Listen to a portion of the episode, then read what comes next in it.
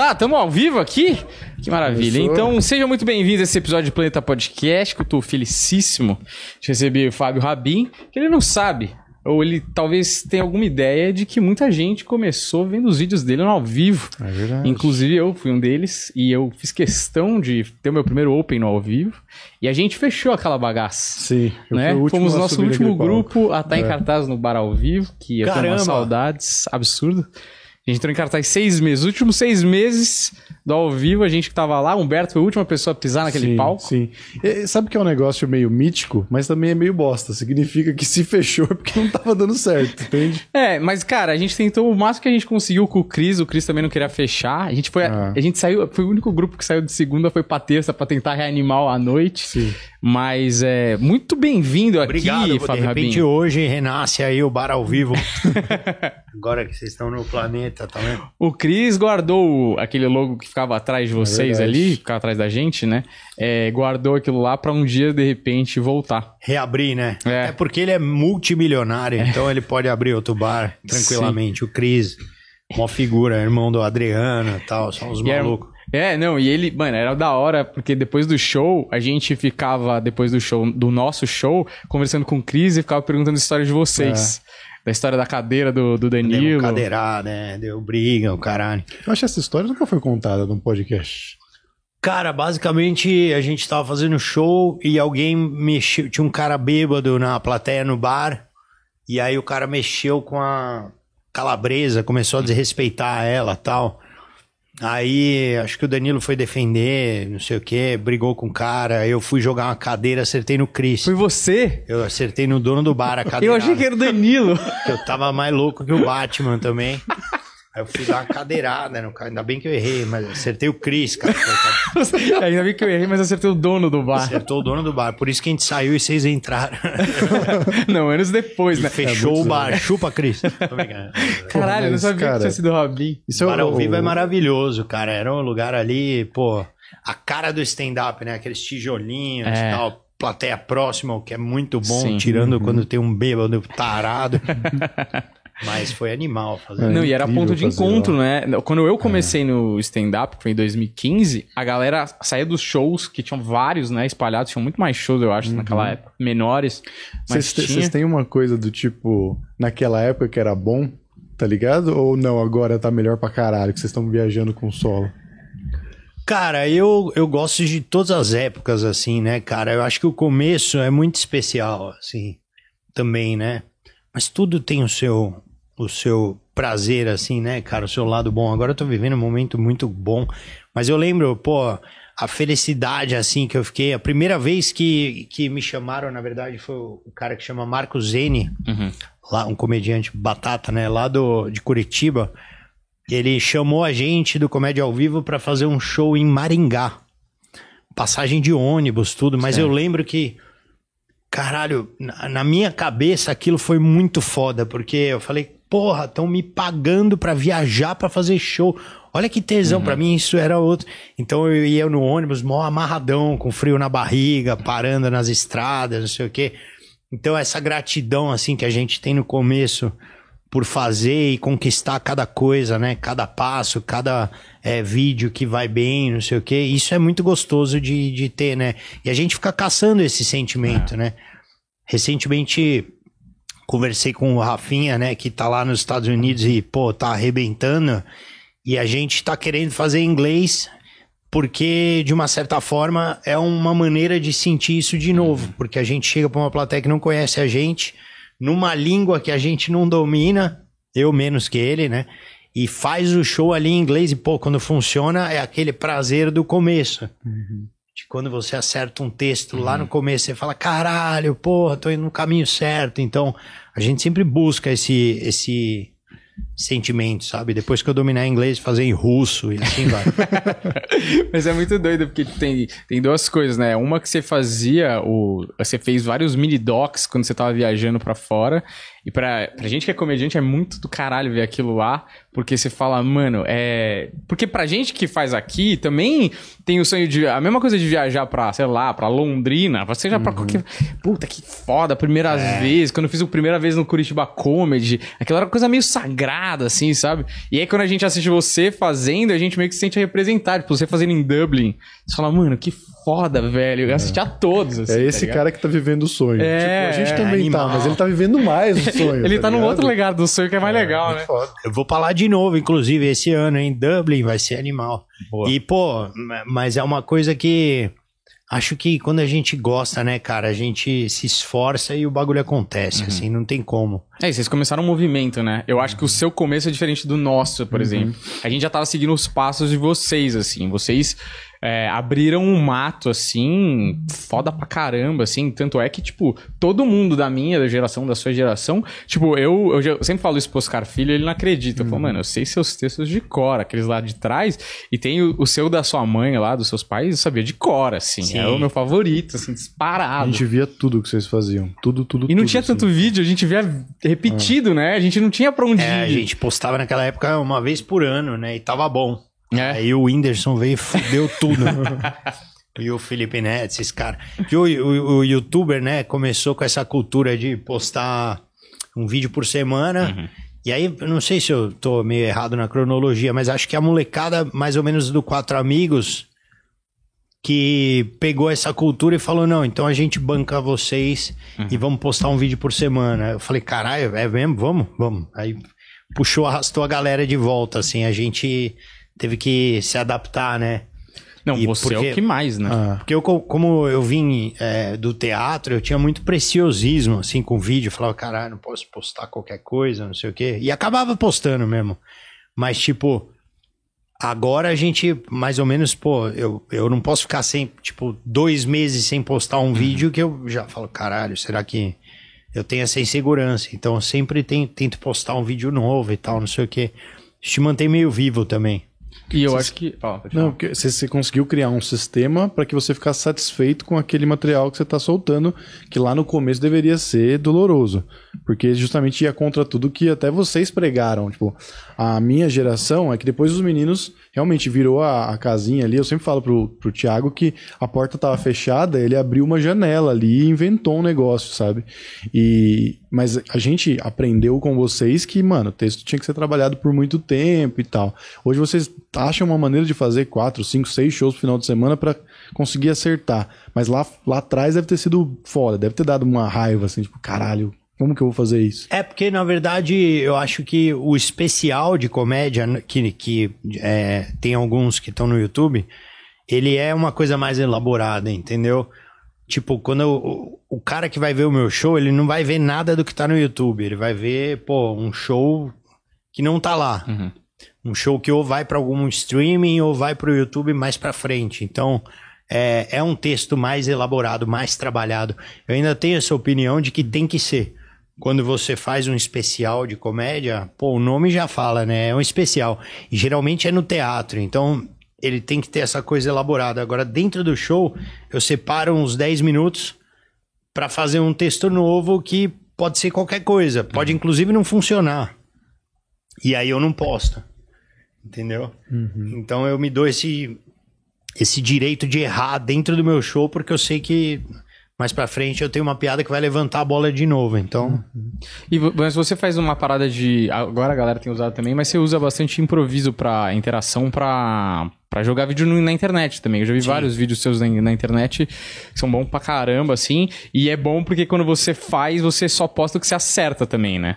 sim. Porque, tipo, tem uma galera que dá umas improvisadas com a galera que, meu, tá bom, você falou com a galera. E aí, foda-se. É porque é só aquilo que o cara tem mesmo pra postar, né? É, então, que mas é essa foda. calma que ele, tipo assim, que o- vendo o preciosismo antigo, acho que também você não vai postar qualquer coisa. Você vai postar uma interação encaixada. né? É, então, tem que ter essa, esse meio esse meio termo, assim, acredito, sabe? Entre você é, não ser tão preciosista também, porque aí você acaba não postando porra nenhuma, e você também não ser tão largado. Acho que tem que ser o meio termo. Uhum. Eu lembro até hoje um vídeo que, na época eu tava, eu tava numa fase muito bicuda, assim, de postar texto toda semana, aplauso, caralho. Eu fiz um texto do. O que que era? Da. Sei lá, o casamento real Hum. que eu fiz. E aí eu lembro que esse- o pessoal ria o tempo inteiro e não tinha aplauso. Aí eu falei, porra, mas não aplaudiram, esse preciosismo babaca, né? Falei, será que eu posto? Aí o câmera falou, meu, posta. Eu postei, ficou em primeiro lugar no YouTube Caralho. dois dias, assim. Eu falei, caralho, imagina se eu não postasse. Então você não pode ser muito, tipo, também, entendeu? Uhum. É porque a galera quer ver, eles querem o entretenimento. Se você for caçar o que tem de qualidade de entretenimento ah, na internet, Baixo. até a gente mesmo, esse papo aqui. Não, mas é, a gente precisa preencher o vazio todo dia. É, Esse então. vazio do peito não dá pra preencher uma vez por mês. Porra, né? exatamente, cara. É um É, é que, vazio é que nem constante. o. Por exemplo, o Afonso ele posta um vídeo na semana de 20 minutos, que é, porra, 20 minutos de Não, palco. Afonso é retardado. absurdo, é. cara. O cara posta um solo. cara que assistiu, É. é 20 minutos do dia dele. 20 Não, minutos do dia dele é nada, entendeu? Ele e fala, o cara- cadê o meu próximo vídeo? O Afonso escreve um solo por dia. É absurdo, o Afonso é uma máquina, velho. E o cara Acho que ele puto tem roteiristas, eu acho.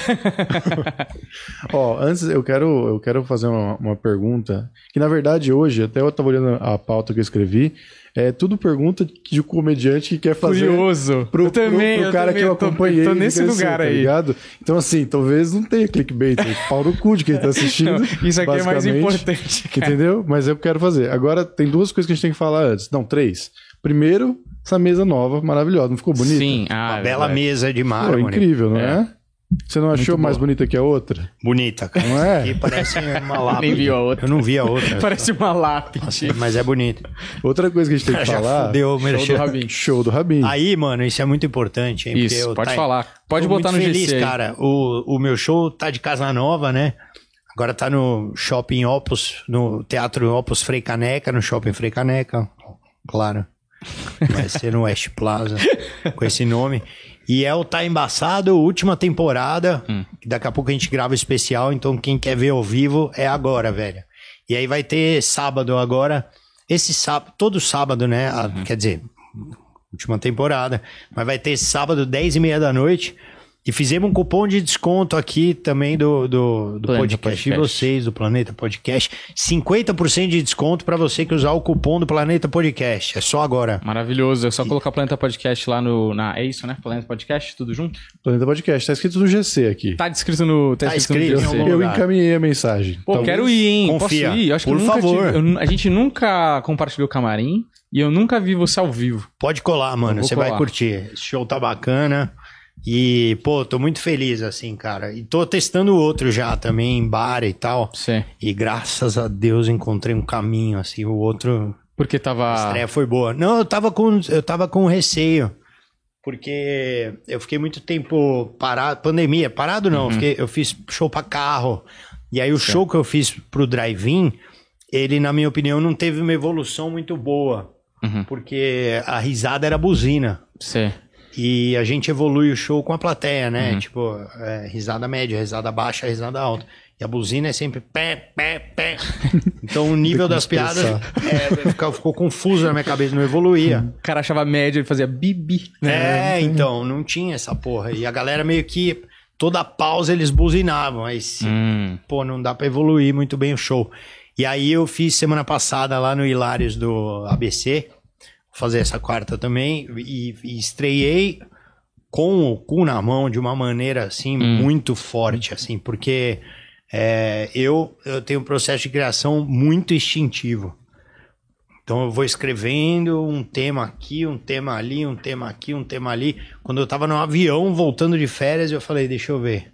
Aí abri todos os arquivos e, e tentei de alguma forma amarrar Hum. e improvisar umas histórias que eu nunca tinha contado, de antigas e tal, e não sei o quê. E porra, e rolou assim. E pra mim quando rola é, é muito especial porque Golaço. simplesmente significa que eu tenho mais uns dois anos de sossego, assim, sustento pra minha família. Então é foda, cara. Eu fico muito feliz quando o show, eu vejo que ele tem um caminho foda. Mas você, agora eu fiquei curioso do seu processo de criação, porque você tem uma persona que você fala, esse cara é um vagabundo, surfista Sim. maconheiro. Tava hoje na praia, inclusive. Exato. Porra, peguei onda pra caralho, que felicidade, cara. Você precisando. tá de folga? É que hoje é segunda, né? Hoje eu nem sei é que dia é hoje. né? É, o sábado. terça. Hoje é comediante, terça. né? Meio que Sim. tá suave. Mas você, você bota tudo no papel e aí você vai testar, você cria no palco ou você vai com uma parada na cabeça e, e vê, sei lá. Cara, eu escrevo muita piada, assim. Só que é, eu acho que muita piada sai quando você fala. Uhum. Quando você levanta e fala, aí você acaba criando coisas novas. Assim, no palco. É no palco, sozinho, Hum. mas mais no palco. é, mas acho que sozinho também. O primeiro texto, o texto da minha mãe, foi uma, uma criação é, que não foi no papel. Uhum. Era um cara muito de escrever, de escrever, de escrever. A minha mãe, porra, mãe judia, não sei o quê. Caralho, vagabundo, vai trabalhar, porra. Você não ganha dinheiro com essa merda, o que, que você tá fazendo? Pô, tô escrevendo piada aqui, tava é, no, M, no MSN, escrevendo piada com o cara. E aí, porra, vai trabalhar. Eu fechei a porta e comecei a falar meu texto, sem saber que era um texto. Porra, que vai trabalhar? Será que ela não percebe que eu não vou? Aí eu, caralho. É engraçado botar a culpa em mim, né? Daí eu comecei a, a falar e botar pra fora, e depois eu só anotei e foi o primeiro texto, tipo, que eu postei. É, esse foi o seu primeiro? Esse é o que eu mais lembro. E eu, assim, eu consigo lembrar você naquele, naquela época fazendo, no vídeo, obviamente. Eu sentia que você atuava um pouco mais. Sim. Só que é, não era forçado, cara, era bom. Tinha uma. Era uma persona bem definida já. E, mano, você devia estar no começo ainda. E era muito certeiro. Eu lembro das coisas. Ah, minha mãe me ensinou valores da, Sim, da sim, Libra, sim. não sei o quê. Cara, era muito. Velho gruda. Cara, isso ficou marcado no meu HD, velho, de um jeito, porque a musicalidade do jeito que você Isso. faz o stand-up, ela é muito sua. Já tem uma impressão digital desde o começo ali.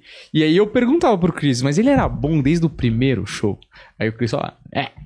Mais ou menos, o Rabin foi melhorando muito. Rabin foi é melhorando muito. Uma surpresa, sempre que falam que você foi ruim no começo, a gente fica meio, mano, mas como Não é assim? possível, né? Tá ligado? Porque você é meio que um, um dos comediantes do- dos comediantes, assim. É. Todo mundo vai botar na lista, tipo, o cara que eu mais dou risada é esse aqui, entendeu?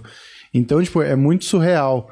E é isso, o, o seu estilo de piada marcou a geração. Tipo, toda geração meio que veio atrás de você, tá ligado? Fazendo. Tem, tipo assim, tinha uma coisa, das vezes, o tolerância zero ali, uma coisa que. Não sei. O estilo de soltar a piada, depois cada um foi encontrando seus caminhos, mas você meio que cravou uma.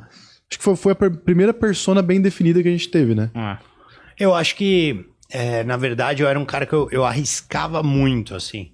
Não tenho o menor problema de falar se, se era ruim, melhorei, mas acho que não era. O que a gente tinha antigamente, assim, já pode falar antigamente, que é 15 anos atrás, né?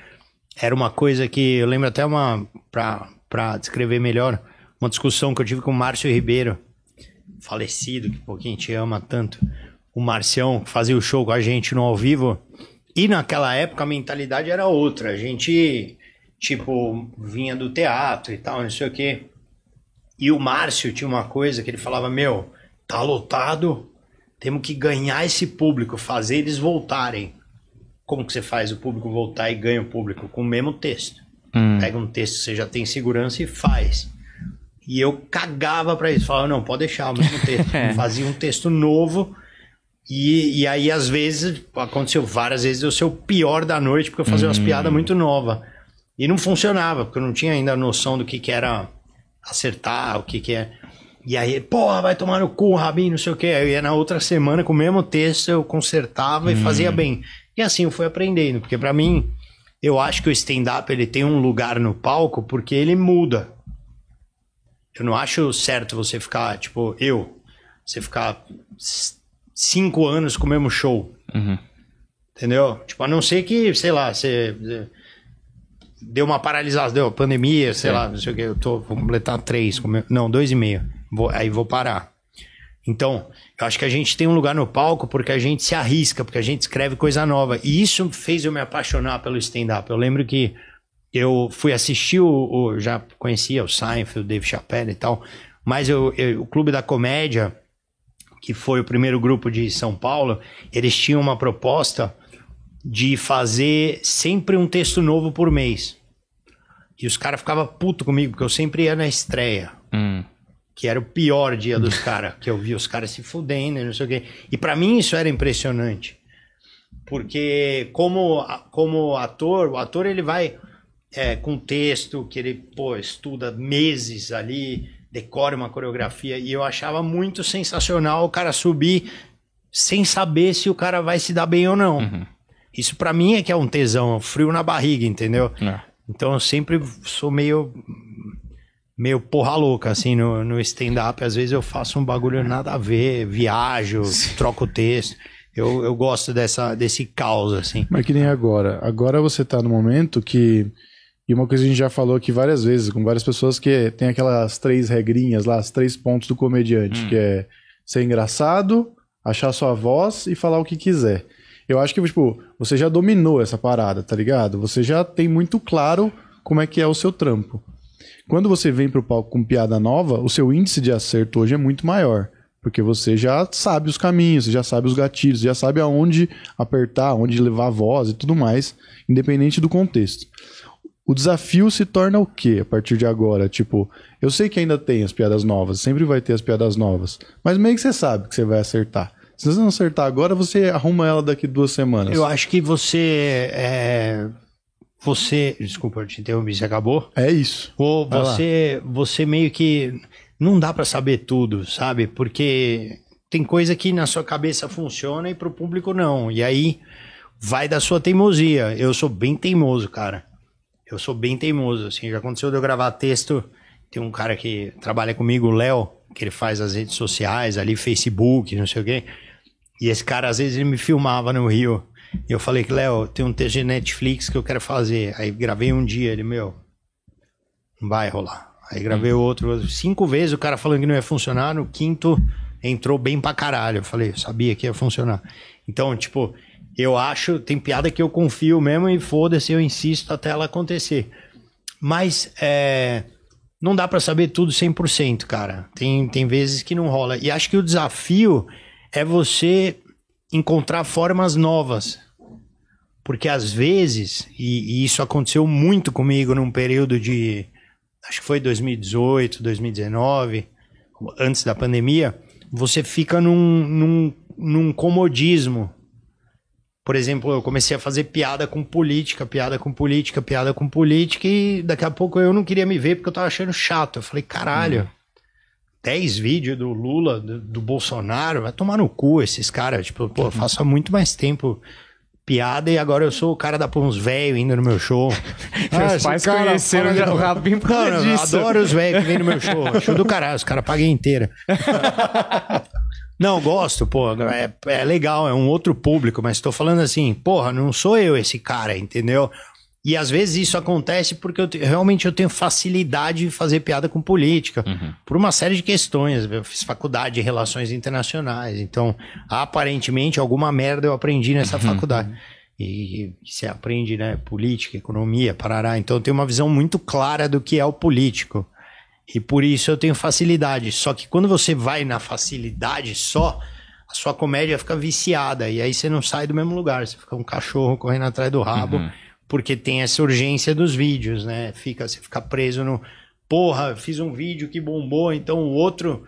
Semana que vem eu tenho um show em Fortaleza, tem um teatro de mil pessoas. Seria foda eu fazer um vídeo que bombe pra divulgar o link de Fortaleza. Aí, porra, entendeu? Então você tem que meio que ficar se redescobrindo. Então, acho que esse é o desafio. Você ficar, você encontrar temas novos e, e, e, e, e- e- como é que fala? Formatos de piada que sejam diferentes, porque o formato também vicia, né? Um formato que eu fazia tanto que, pô, até uns caras vieram falar pra mim, meu, porra, essa piada que você faz eu também faço agora, que, né? Ah, o cara faz tanto isso que o goleiro Bruno ligou pra ele e falou, ô, mano, você tem que tratar melhor sua esposa, cara. Esse formato, porra, eu tento nunca mais fazer, porque eu já fiz muito. Então, mano, por aí. Eu. É, é, eu posso ler aqui uma Claro, por favor? Juliano. Invada quando quiser. Isso, mandem superchats, pessoas. Nós vamos ler os superchats. Pelo Estamos que eu mendigando. percebo, é Vinícius Alexandre, né? Grande Vini. É, pelo que eu percebo, o stand-up brasileiro, difer- é, diferente do americano, conseguiu se popularizar principalmente pela internet. Para garantir a sobrevivência da arte, não seria importante popularizar ele na TV também? É pra você essa pergunta, cara. Mas a gente pode entrar com você depois. Não sei, cara. Eu, eu gosto de todos os meios, assim. Eu acho legal, TV e tal. O problema da TV é que você precisa ter uma plateia propícia pra isso, né? Porque é, fazer stand-up sem plateia pra um apresentador é, é ruim. Fazer stand-up pra uma plateia que, pô, não tá preparada pra isso também é difícil, entendeu? O stand-up é uma coisa pra quem gosta de stand-up. Então tem tem plateias de TV muito boas, assim. As melhores que eu vi, o programa do Jô, basicamente porque é uma plateia de universitários que estão lá. Então, mano, são caras que, pô, manjam todos os temas ali do que você tá falando. E do Serginho Groisman, que, pô, é fantástica, assim, a Ah. plateia também. Mais jovem, não sei o quê, a galera, pô, a fim de dar risada, mais, mais energia, né? Um programa pô, tem aquele palco meio arena, então ali funciona. Agora, Lá, geralmente. Só uma dúvida. Lá tinha esquenta nesses dois ou não tinha? Vocês entravam no seco? A gente entrava no seco. Caralho.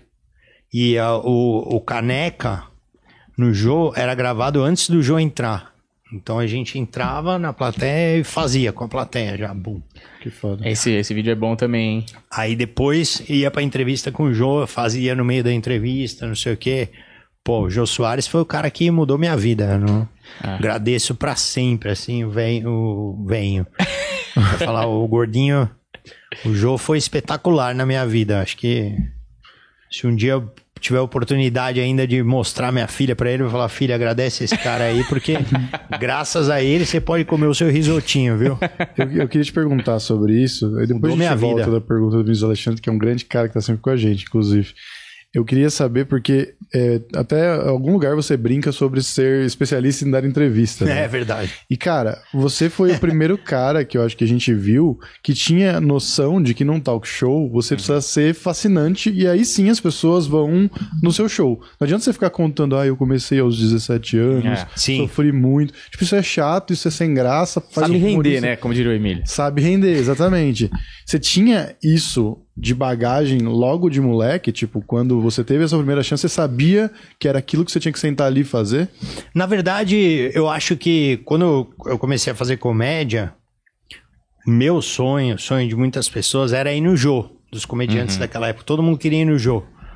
Então era uma coisa que a gente já é, estudava. E aí, depois que o primeiro comediante foi no Jô e tal, e a gente viu o que, que tinha que ser feito, né? Então eu fiz um estudo, basicamente, é, tem um livro esqueci o nome do cara, não sei se é Bob Hope, é um americano, que é como você transforma as suas histórias engraçadas em um mini stand-up.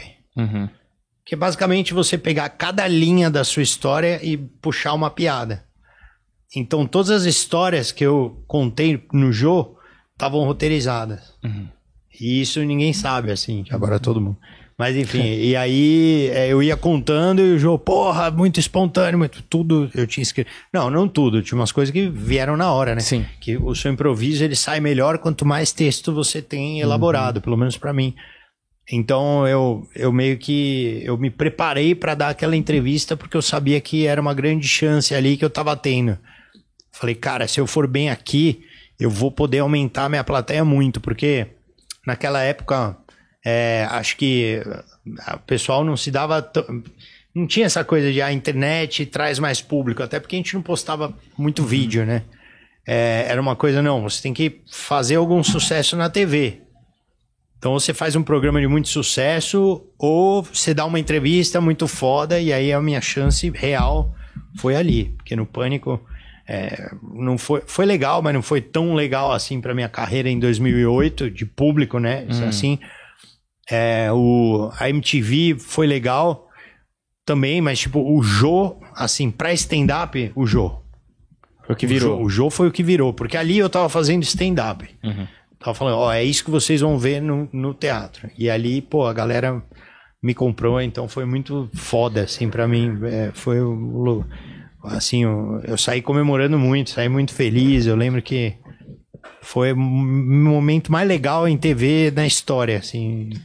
E é um vídeo que tá pra sempre, né? É. Que é, porra, esse é famoso também. É o cara que olha pra tua mina, que bebe uma clássico. madeira de picanha no cu do Alasca, no gelo do cu do Gelo Alasca. do cu da Lasca. E eu pensei, eu pensei também. E é um esse- estilo de esse piada pensei- foi muito... Campeonato de Open, meu querido. É, me Quantas falaram. versões do Eu Pensei que eu já ouvi? Falaram, cara. É, puta, eu, eu participei com vários e essa piada me complicou várias vezes porque foi usado por outros. Engraçado. é. e eu perdi. E você sabe que essa piada eu escrevi ela e não sabia contar? Como assim? Eu escrevi ela e aí eu não sabia contar. Aí eu, eu, eu não sabia. Eu, eu- pensei, falei, putz, essa ideia é boa, só que eu não sabia contar. E aí eu fazendo no Beverly Hills, acho que foi o Robson Nunes, falou, Rabin, você tem uma puta piada, você não tá contando. Eu falei, qual? Ele, pô, essa aqui, pensei. Aí eu, ah, é verdade, cara, tem que dar essa pausa aqui maior. Eu fui acertando, fui aprendendo. Negócio que hoje parece fácil, mas na época não.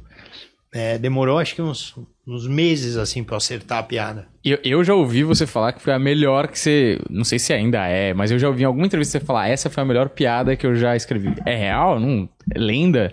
Não sei, cara. Eu, ela funciona bastante, assim, mas não sei se é a melhor. Eu gosto muito do que. das últimas, né? É, sim. Todo mundo acha. Qu- Quanto mais fresco tá na minha cabeça, mais eu curto, assim, fazer as piadas. O Tá Embaçado, o final do Tá Embaçado é muito legal. Tem uma história do Tarantino que, meu, você vai ver, você vai curtir. E.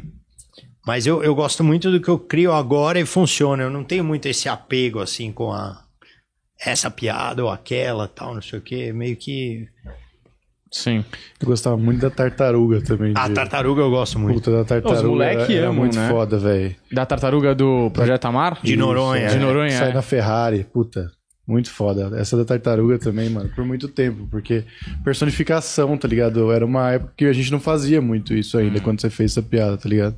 Então marcou pra caralho. Mas quando você foi lá fazer aquela pré-entrevista, que eu não sei como é que Inclusive, funcionou. eu vou ter que revisitar esse texto aí, porque eu vou fazer um show em Noronha Uhum. logo mais. E aí eu preciso apresentar esse texto lá pros Caissara, né? É um rapaziada, pô, tem que decorar essa tartaruga aí.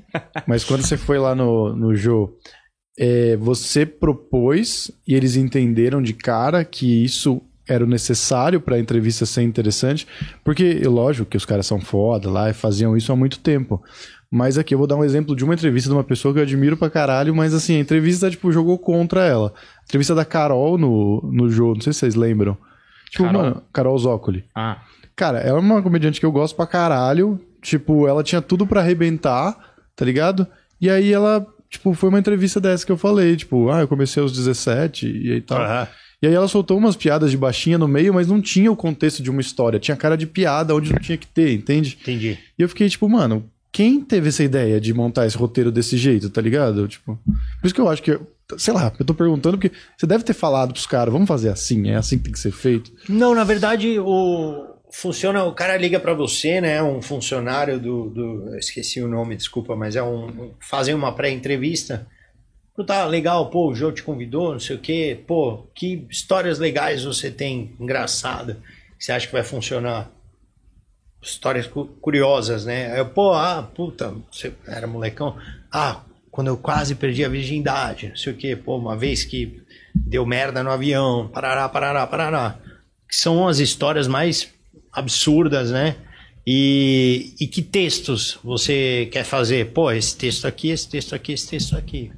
Aí, na hora ele pergunta na ordem que ele quer e você vai contando. E, e, tipo, meio que isso. Acho que na pré-entrevista você, você dá o norte e aí você prepara o- essas histórias de uma forma que fique em forma de piada, né, pra rapaziada. Uma coisa que eu queria te perguntar, que eu acho que você é um comediante que eu acho muito muito louco, assim, porque você tem uma parada meio dionisíaca do caos e, e você passa essa impressão. Por exemplo, eu adorava assistir o Pânico quando você tava lá. Porque você era muito bom naquele jogo, eu digo na rádio, assim, principalmente, porque você era muito bom no jogo e você criava é, coisas, por exemplo, uma vez você falou, ah, eu quero que toda entrada do Pânico seja que nem a entrada dos Simpsons, todo dia é um pouco diferente. Sim. E você fazia a piada da, do couve lá, Do bola, do carioca. bola tal, etc.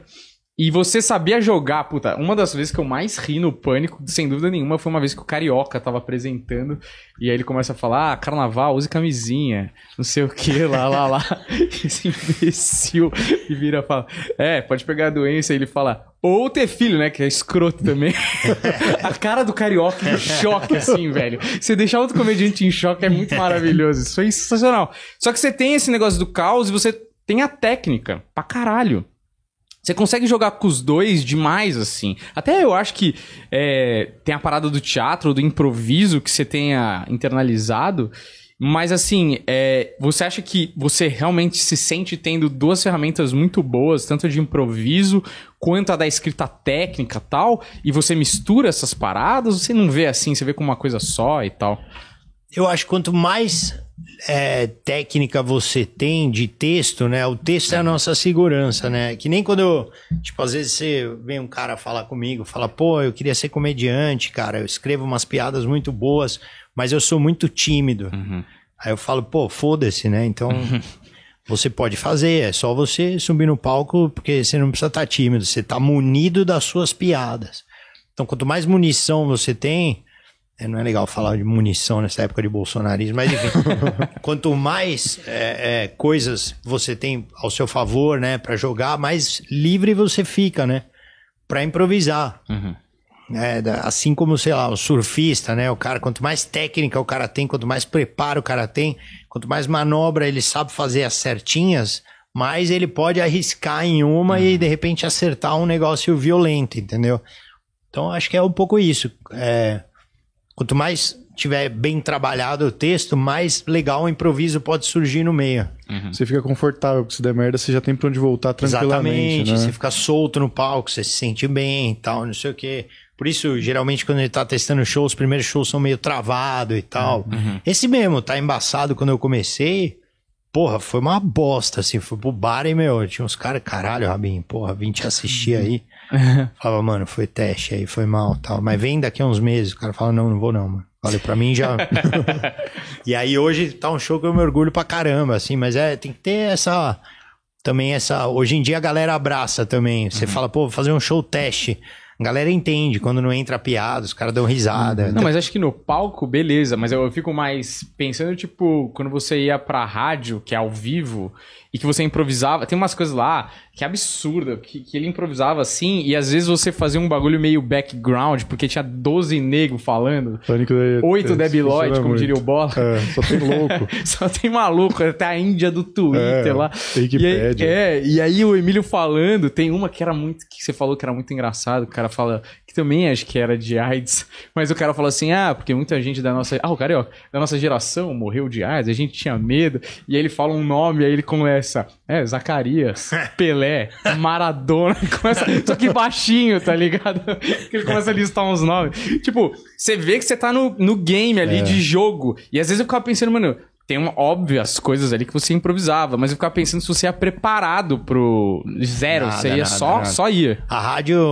Não, a rádio acho que é um momento, é um ambiente que você se sente confiante a partir de um determinado momento pra fazer a parada, né? E em 2016 tava muito solto ali, porque também, tipo, era outro momento, né? Em 2008, quando eu entrei, eu tava, já era mais preso, porque, enfim, acho que tinha muita competição ali e tal, não sei o quê. Eu não sei se o Emílio era meio mordido com o pessoal do CQC, que fazia stand-up, então por isso não, não dava muita abertura pra mim que fazia stand-up. 2016 era outra relação, assim, então muito mais solto, assim, pra fazer. Me sentia melhor, mais à vontade, né? Apesar de que, pô, meu ambiente preferido é o palco, não tem jeito. É no, é no palco que eu me sinto bem. Falar pra você que eu me sentia bem pra caralho na rádio também é mentira. Tipo, mano, ia lá pra falar merda. Falava merda quando tinha um espaço, assim, mas, pô, me divertia mesmo. Era mais pela divulgação, por estar mais em um lugar. É, ali, pô, tipo, você tá lá, um tá trabalhando, É. tá, pô. Em 2016, é, fazia bastante matéria legal com o Daniel, que é um puta amigo que eu tenho, Zuckerman, então a gente viajava junto e tal. Vocês conheceram lá? A gente se conhece da comunidade judaica, É, na verdade. Mas aí acabamos se encontrando é, no Pânico, né? E foi um cara que sempre me ajudou. A não ser quando me fez passar gel no Wagner Moura, desgraçado. A ideia foi dele ou não? A ideia foi dele. Foi dele? Me fez, não, brincadeira. A responsabilidade é toda minha. Mas né? você que- mas ele, ele- me noiou, ele me noiou. Aquelas noias dele. Falou, meu, seria mó legal se você passasse. Aí eu falei, é mesmo? Você acha? Acho. Aí eu passei e tomei no meu cu. Não, E esse- ele é. Cara, isso foi foda, né? Foi isso foda, né? isso foi, tipo, lógico, proporção Cagada. muito diferente, mas foi o primeiro cancelamento, assim, Foi. na época, assim, né? Eu fui. Eu nem achei tão absurdo, na real. Eu fui Assim, muito- É que tava numa pro- festa, pro né? Tipo, o cara tamanho tinha que continuar a Eu fui festa. muito cancelado, cara. Esse foi um cancelamento, tipo, muito foda, porque foi um cancelamento unânime. Uhum. Hoje em dia você tem cancelamentos Parciais. parciais, tipo, a esquerda cancelou, a direita Uhum. cancelou, não sei o quê. Aí você se apoia em um e manda o outro lado pra puta que pariu Uhum. e beleza. Eu fui cancelado por todo mundo, cara. Foi foda, assim, até. Mas é que tem uma coisa que eu achei bonito nessa história, Uma, que você não contou aqui ainda, mas que você vai contar. Que Ou ele que tem- você vai contar, ele vai ter que, que ele, confirmar ou não. ele vai ter que confirmar. Eu acho que eu, que eu tô certo nessa, Ah. porque eu lembro isso daí. Que ele deu uma de Andy Kaufman, Hum. que o Globo procurou ele e ele respondeu o Globo. Foi. Uhum. Só que ele não respondeu de boa. Fala aí, Isso história. foi, isso é real, cara. Eu dei uma vacilada. Os caras. Não, quando aconteceu, eu falei, porra, cara, fiz, né? Agora eu vou ter que aguentar. Só que não fui eu, aí eu me apoiei no personagem. Então o Globo me ligou pra me dar uma entrevista. Falou, Rabin. Falei, Rabin não, Silveira. O que você acha desse gel aí que você passou? E eu, eu, porra, foi um puta erro que eu cometi, o caralho, pô, cagado, você não pode encostar no cara que você tá fazendo reportagem. E eu sou fã, muito fã do Wagner Moura, acho um puta ator, assim, e, mano, eu sou muito fã mesmo. E, mas, como personagem, né, eu falei, o Silveira que tá falando, acho que esse cara é um fresco. Acho o seguinte também, já dei picles estragado pro senador Suplicy e ele podia ter morrido e não morreu. E aí o Globo publicou como Fábio Rabin diz, não sei o que, não sei o que. Meu, piorou pra caralho a situação. Jornalista filha da puta mano. também. né? Mano, tem uma questão de formato que a galera, tipo, aquela Entende. coisa da TV, tipo, a TV já é despreparada, mas o público brasileiro não tem, assim, não é, tô, você não quer ser escroto brasileirinho, Uhum. mas é verdade, tipo, não tem referência suficiente, porque realmente a gente tá engatinhando nesse, nessa parada, tipo, o Andy Kaufman, mano, foi nos anos 70, tá ligado? Sim, mas Tipo- o, jornali- o jornalista foi. Se Não, ele o jornalista falou filha que é o da puta, Silveirinha, como sempre. Tipo, o jornalista, ele falou: tá, tá, tá, vamos botar o que eu quero botar. Não, né? Ah, filho botou e botou, já era. É. Mas, tipo assim, puta, a piada era boa, valia a pena, tá ligado? Mas é aquele negócio, tipo, ninguém ia aceitar. É, Ia ser muito difícil o público brasileiro aceitar. tá Sim, não, mas é que ali eu tava escorado no, no pânico. Eu, eu entrei meio que. Quando foi 2008, eu entrei porque. Eu tava até conversando isso no podcast do Carioca, que eles estavam numa vibe de fazer amizade com as celebridades. Hum. Porque não conseguiam mais entrevista, não sei o quê. Então eles estavam amigos das celebridades. O Christian Pior, elogiando a roupa, não sei o quê. E eu entrei pra fazer esse contraponto, pra meio que rasgar os caras. Uhum. Só que eu rasgava sozinho, entendeu? E aí. pff, tomei no rabo. Cara, mas- legal, mas foi mas- legal, foi legal. Depois de um tempo, mano. Mas como que você recuperou? A minha tipo, carreira foi muito legal. Tipo, porque eu não, eu não consigo imaginar, porque nunca aconteceu comigo, obviamente, mas sua carreira tava indo, porra, de vento em polpa ali, de 2006 pra 2008, sei lá. Você tava voando, assim, tipo, as coisas começaram a abrir, as portas começaram a abrir e tal, e acontece isso. Dali pra frente, tipo, você meio que foi demitido, né, do Pânico, não sei se você tinha um contrato. Não, na verdade eu continuei lá e pediram, né, pra minha cabeça, o caralho, mas eu fiquei acho que uns três meses assim, gravando um- uns pilotos assim com o Daniel. Zoeira, né? A gente ficou mantendo a piada. A gente gravava a gente numa mansão. Pô, a gente tá mal triste aqui de personagem. A gente no iate, cheio de mina. Porra, galera, deixa a gente participar. Olha o nosso iate. E a galera pegando mais ódio, né? E aí, uma hora, dentro de uma brincadeira dessa, numa fazenda que a gente foi com umas minas, eu pedi pra improvisar um, o beijo na boca, tapa na cara, que é um quadro de que hoje em dia também não- impossível de passar, né? Seria cancelado demais. Que a gente basicamente chavecava as minas na praia com chaveco de peão e tomava um tapão na cara, né? E Era tudo real. tudo real. E a gente. Quer dizer, eu e o Daniel, o Daniel namorava, né? Eh, Ele era casado, eu acho. Não namorava. E ele, não podia beijar. Então, se eu beijasse e eu era solteiro, ficava mal pra ele e o Emílio podia pegar no pé dele. Então a gente combinou de fazer os chavecos mais escroto pra não ter chance da mina querer pegar a gente. Mesmo que a mina fosse, mano, da pá virada, ela ia querer bater na gente, cara, e tomamos muita porrada. assim. Mas vocês beijaram umas minas, porra. Umas minas rolavam. As minas que não se importava nem um pouco. É, as né? minas estavam Umas bem minas rolavam. Não, tinha umas minas que acontecia, mas e, mas, mano, é, apanhava bastante, assim. Foi legal, a galera se divertia bastante, Cara, dava da hora. resultado. Foi um quadro legal. Aí depois desse quadro eu saí, cara. Depois. Você que quis sair. Não, na verdade foi foi foi duplo. Foi o que aconteceu foi assim. É, 2000 e eu não- eu não lembro que ano que era, 2009 acho. Eu fiquei muito louco na casa do Emílio, final de ano, todo mundo tomava um porre, né? Uhum. E eu tava tretado com o diretor. E aí eu subi no palco com uma garrafa de uísque, assim, mandei todo mundo pra casa do cara. Falei, meu, eu tô aqui nessa merda, gravando na praia, não sei o que, cheio de mina. Pô, tá trabalho difícil, não sei o que. Aí, Alan, vai tomar no... Xinguei, diretor, zoei o diretor, fiz uma cagada. Aí, beleza, aí, tipo... É... Mas acho que isso nem teve relação, mas tudo bem. Fizemos beijo na boca, tapa na cara, gravamos várias ideias pra fazer. E aí, em 2010, me ligaram da MTV. Falaram, Rabin, meu, tem um quadro, pra, tem um programa pra você fazer com a Dani Calabresa. Chama Furo MTV. Você e ela, vai ser muito foda. Diário, uma puta oportunidade. Aí eu, na época, né, mano, porra, solteirão, não sei o que, eu falei, meu irmão, tô aqui, pô, beijando as minas na praia. No pan, não vou sair, velho. Você tem que me dar um. Não tem como eu sair. Aí eu. O Furo estreou, foi um puta sucesso, cancelaram o meu quadro. Eu falei, porra, que legal. Caralho. Aí o Emílio conversou comigo, falou, pô, Rabin, tamo aí, precisamos dar uma reduzida aí no seu salário. Falei, então vamos sair, melhor. A gente conversa outro dia e tal, não sei o quê. Aí saí. E aí fui pra MTV um pouco depois. Caralho, era pra você fazer o furo, O furo, então. é. Que doido. Era pra eu fazer o furo. Por, por, isso que, por isso que as histórias adoram caso. Quando o Bento veio aqui, ele falou que ele foi pra novela, né? Uhum. E aí depois chamaram ele de volta, né? É, talvez É. foi nessa, né? E aí, o, pô, e o Bento virou meu melhor amigo na MTV, assim. A gente. Faz sentido. Vocês se entendem. Porra, a gente se entende muito bem, cara. Diversas formas. É, a gente fez muita loucura. Quando ele veio, ele pediu pra gente comprar um colírio também. Mas o meu é por causa de surf, é real, tava no Guarujá. surf. Tenho prova, vou postar uma foto mais tarde, porra. O Bento é surfista, pô. Ele e o João Baldo, os dois O Bento, é, o surfavam. Bento surfa no, no arco-íris. Não, mas antes da gente ir pro Comédia no TV, que é um, é um capítulo que eu acho que a Putz, gente é legal. também ia querer falar disso, que eu acho foda, assim. Mas é. Nessa época, assim. Hoje, hoje você, tipo assim, você pode viver de palco e foda-se, você não precisa de outras paradas. Lógico que foi uma construção que você teve através de várias coisas que você fez.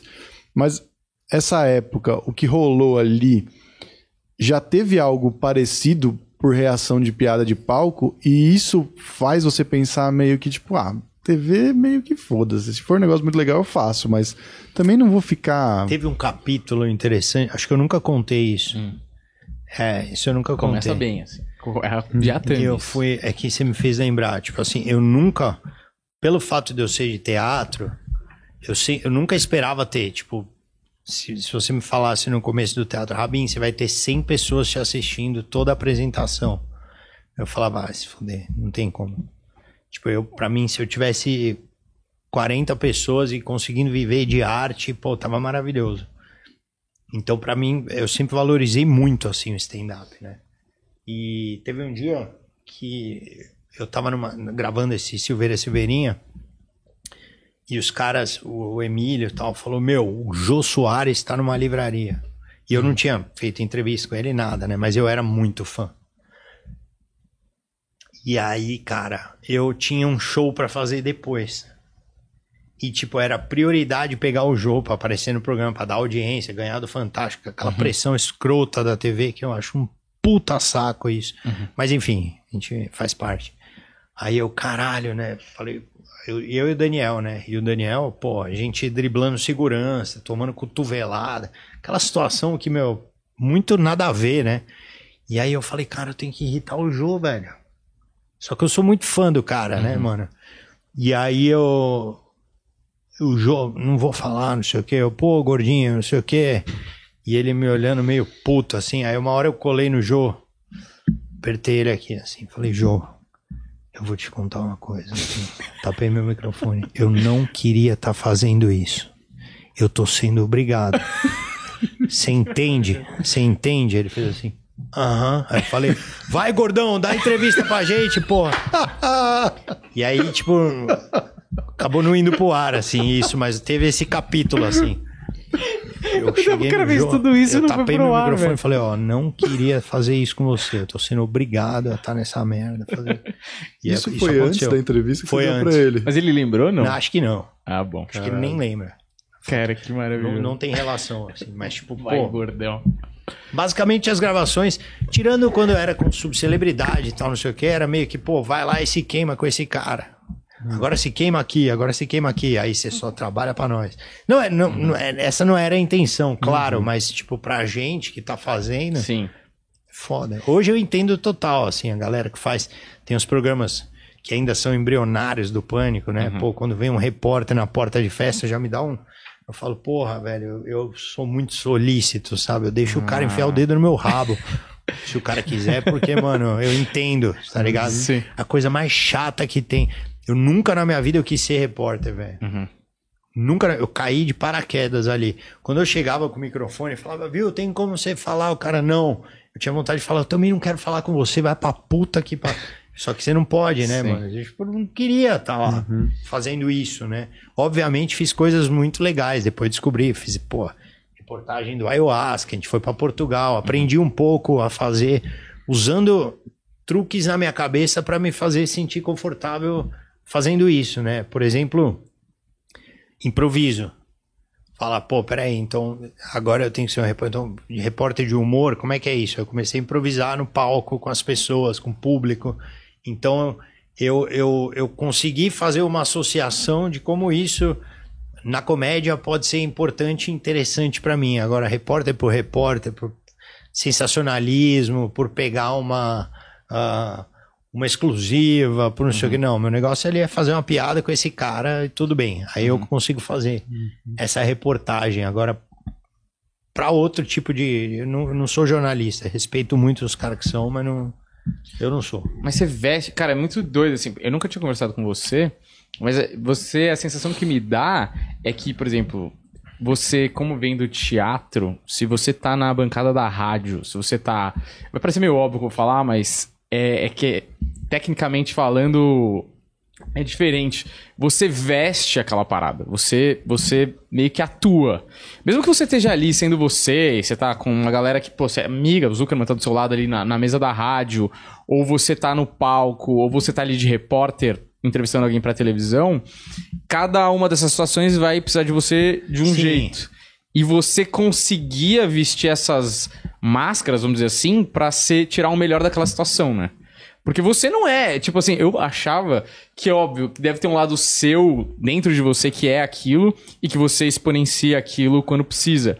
Mas, tipo, eu falei, mano, o Rabinho uma vez se deu uma entrevista que ninguém assistiu, talvez só eu, que era uma mina do sul, assim, de Floripa tal, numa mesa de bar, assim, devia ter, tipo, 5 mil views, mas, mano, eu obceco, às vezes, num comediante, eu vejo tudo, assim, né?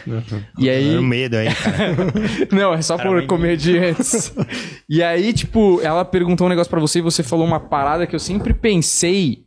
É óbvio que é generalizante, mas sempre virou. Isso sempre veio à minha cabeça. Ele falou assim.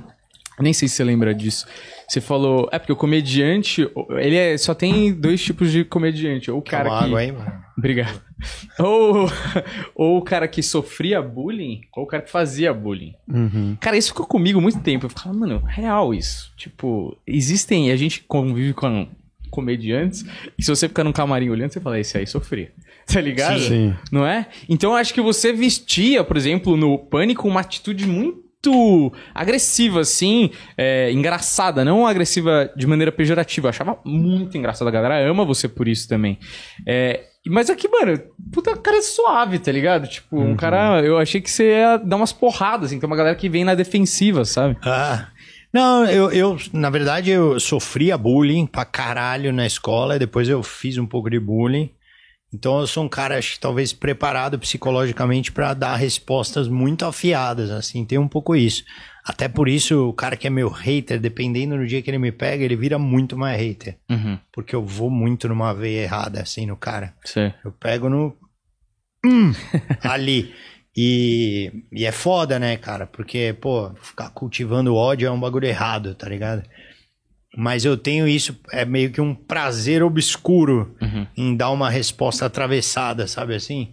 Dar uma zoada, assim. Uhum. Só que, às vezes, eu tive que controlar isso no meu casamento. Às vezes a minha Sim. esposa me falava um bagulho, eu- me dava uma zoadinha, eu zoava de volta, eu via ela mal. Eu falava, caralho, amor, foi mal. Era uma piada, porra. O cara era profissional, dela, né? né? Isso aqui é um Tipo, profissional, mano, né? Caralho, um bagulho muito pesado que eu falei, desnecessário. Desculpa, pô. Você tem que entender que você não pode ser comediante 24 horas. Falava umas puta bosta, assim. Pra família dela, fazendo muita merda. Nossa, fazendo umas coisas erradas. Isso é muito Mas o. É. Fui controlando, assim, né? Teve um dia que ela ficou puta, que a gente tava, acho que no, no quarto, assim, no começo do namoro. Ela, ai, bate na madeira. E eu sou judeu, né, mano? Então não tem essa. Sei. Aí eu dei três toques na costela dela, mano. Queria separar. Porra, você tá me chamando de palito. Falei, não, madeira. Mas contei uma leve pra escapar da pesada, enfim. E... Mas eu dou muita resposta atravessada, ainda mais com esse bagulho de política, cara. Meu, porque você zoou o Bolsonaro, aí você... Antigamente, quando você zoava o PT, você tinha um, sei lá... Os caras, uma galera mais humilde, né? Que te ameaçava de morte, que eu vou enfiar peixeira em você, rasgar seu bucho, seu desgraçado, não sei o que, o caralho. Aí você, mano, falava ok, melhor, dava uma zoada, não sei o que. Agora tem, os caras compram uma, uma, uma máquina, né, gabinete do ódio. Então, puta, é muito difícil. Tem 500 pessoas que você vai no perfil, não tem nenhum seguidor. E o cara tá te xingando. E vários, e vários, e vários. E às vezes você cai na besteira de responder. Só que muitas vezes é um robô, está perdendo tempo da sua vida. Só que às vezes é uma pessoa que tá, tipo, é, como é que fala? É, instigada por esses, ou achando que tem uma bolha muito forte perto dela. E, Doutrinada, né? e, pô, e o cara acaba tomando uma invertida muito pesada. Então eu já dei umas patadas muito fortes, assim. Teve um cara que, é, você zoou o Bolsonaro, não vou mais no seu show. Aí, na hora, falei, é bom que a cadeira do teatro não fica com cheiro de bosta. é muito pesado, vai. Mas você tem Mas não é legal fazer então. essa porra, entendeu? Porque os caras vão ficando muito bravos, velho. Você cultiva esse ó, não é bom fazer. Mas é em termos de arte, Exato. que eu penso na Às comédia. vezes, às vezes eu não você toma uma. parar. Não, mas às vezes você toma uma. uma E às vezes o problema dos sentimentos é que você não consegue controlar, entendeu? Então, se você toma uma patada aqui e vem outro cara fala um bagulho aqui, talvez você esteja dando essa patada nesse cara. Então vai. tu- É muito pesado, entendeu? Então hoje eu tento, eu tento me policiar pra não responder. Uhum. Pra só responder a galera que tá trocando ideia de boa, quem quer conversar, quem não sei o quê.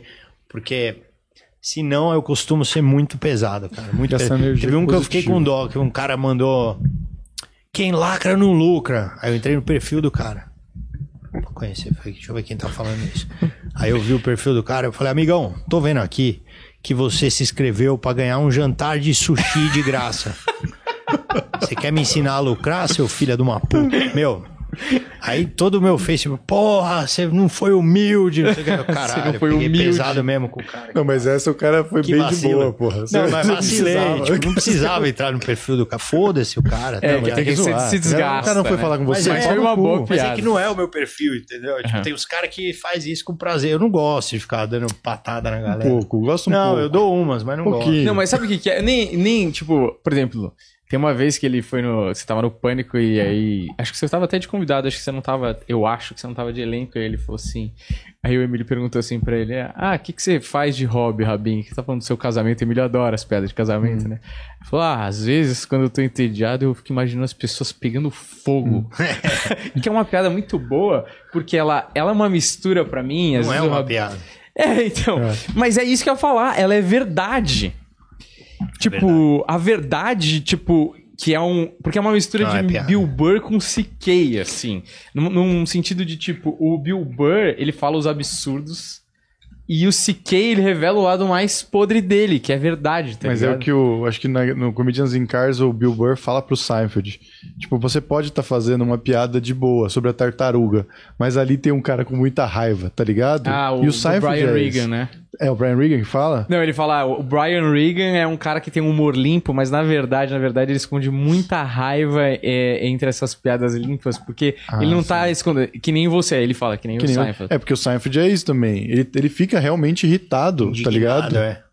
E eu acho que você tem essa pegada que eu acho que é a essência do comediante. Isso aí. Você não vai parar de fazer isso. Você pode controlar e tal, porque em algum momento alguém te mostrou que isso faz mal pra alguém e aí você começou a se sentir mal. Você não sabia até certo ponto. É porque eu acho que você não consegue obrigar todo mundo a gostar de você, né? E, tipo, as pessoas têm níveis de inteligência diferentes, né? O cara que defende o político, ele tem uma inteligência menor. Ele é um, ele é um ser humano menor. Não significa que ele não possa ser maior um dia. Ele pode evoluir, ele pode estudar, ele pode aprender e pode entender que político não é pra puxar o saco e um dia se tornar um cara foda. Tomara que isso aconteça, inclusive com todo mundo. Mas hoje é um cara com a inteligência reduzida. E esse cara tá te querendo a tua atenção. Da mesma forma que tem outra pessoa que, pô, tá querendo te oferecer um, um carinho, tá querendo falar que você tirou ela da depressão, tá querendo. que- Então tem muitas opções para você responder. Quando você perde o seu tempo respondendo a esse cara, você tá alimentando esse cara. E você poderia alimentar outras pessoas é, positivas, né, para você. Então é, eu tento me policiar para fazer mais isso, entendeu? Porque embora quando você dá uma resposta as pessoas gostam, não sei o que, não sei o que lá, você, pô, você tá alimentando o cara, tá dando importância, tá dando. E não, não precisa, né? Entendeu? Então deixa. Cada um com o seu, com a sua cruz. Mas qual dessas, porque você já é, enfrentou, entre aspas, até tipo a galera do da hebraica que se revoltou lá com a piada da. Que era uma piada mó de boa, né? Tipo, claramente era zoeira. Tipo, Sim, claramente. sim, sim. Tipo, qual das, das militâncias, eu tô botando entre aspas, porque, enfim, tem variáveis, mas qual foi a galera que mais encheu o saco? Você falou, mano, essa galera aqui, velho, é a pior, a mais engajada em encher o saco. Cara, ahn, eu, não, eu não sei. Eu acho que tem muito, né, cara? Eu já, eu já, já bati em bastante. bastante gente. Acho que, pô, Igreja Universal já foi, já foi. É, as minas da Hebraica, o pessoal da Universal vê que. Todas as todo religiões. mundo. E o pessoal da Hebraica teve, porra, faculdade de educação física, cara. Esse foi o mais perigoso, na verdade. Porque os caras são muito fortes, né? Foi no começo, quando surgiu a faculdade de educação física, eu fui no Jô e fiz uma piada sobre isso. Pô, os caras da faculdade de educação física, acho que merece respeito, porra, não sei o quê. Tipo, mano, a mesma coisa fazer faculdade de recreio. Isso é maravilhoso. Que era na época que tava surgindo. Aí os caras, vai se foder, meu. Uma galera da educação física em Rondônia me esperando na saída do show. Aí eu expliquei, ó, piada, recebi carta do Sindicato de Educação Física. e eu amo os caras de Educação Física, pô, são os caras que me cuidam de mim, né, mano? Pô, professor de Maitá, formado em Educação Física. Nem, não precisa nem explicar, né? Mas, enfim, o cara tá justificando, né? mas é, é o trauma, né? De, É. porra, mexer com esses caras. Mas tem muita gente, né, cara? Eu não sei. Eu, eu acho que, basicamente, quando um grupo se sente ameaçado, ele fica ofendido. Quando, quando ele tem uma fragilidade, ele se sente ofendido. Então, é, a Faculdade de Educação Física, hoje eu acho que eles aceitariam muito bem essa piada. Porque eles já são profissionais bem-sucedidos e Consolidados, né? consolidados. Agora, naquela época, eles mesmos estavam duvidando se ia dar certo a faculdade de educação física. Então, quando eu fiz aquela piada, talvez, é uma teoria que eu tenho, não sou dono da verdade, mas talvez eles. Porra, esse cara tá aumentando a minha insegurança. Talvez tenha um fundo disso, entendeu? A Universal, então, nem se fala, né, mano? Que se faz uma piada que os caras exploram, não sei o quê, porra. Uma insegurança. As gordinhas da Hebraica, uma insegurança. né? Aconteceu. E ó, eu falo isso, cara. Você vai hoje na Hebraica, o bagulho virou, mano. A comunidade tinha que te agradecer. Virou uma mistura de Floripa com Venezuela. As minas tão maravilhosas, cara. E vários que caras Venezuela? casando com. Porque a Misa é da Venezuela. Ah, tá. Os caras estão casando com várias judias. O judaísmo, mano, explodiu hoje graças à minha piada. Tá vendo? Uma, uma boa ação. Você tem que É, A produção da comunidade Porra, aumentou As minas falaram o quê? E às vezes eu tô lá nadando, vem a mina, ó. Tô filmando sua barriga, viu, cara? Só pra te mostrar que você. Falando sério? Já aconteceu. já. Falando sério? Falo, filma aí, porra. Só piada.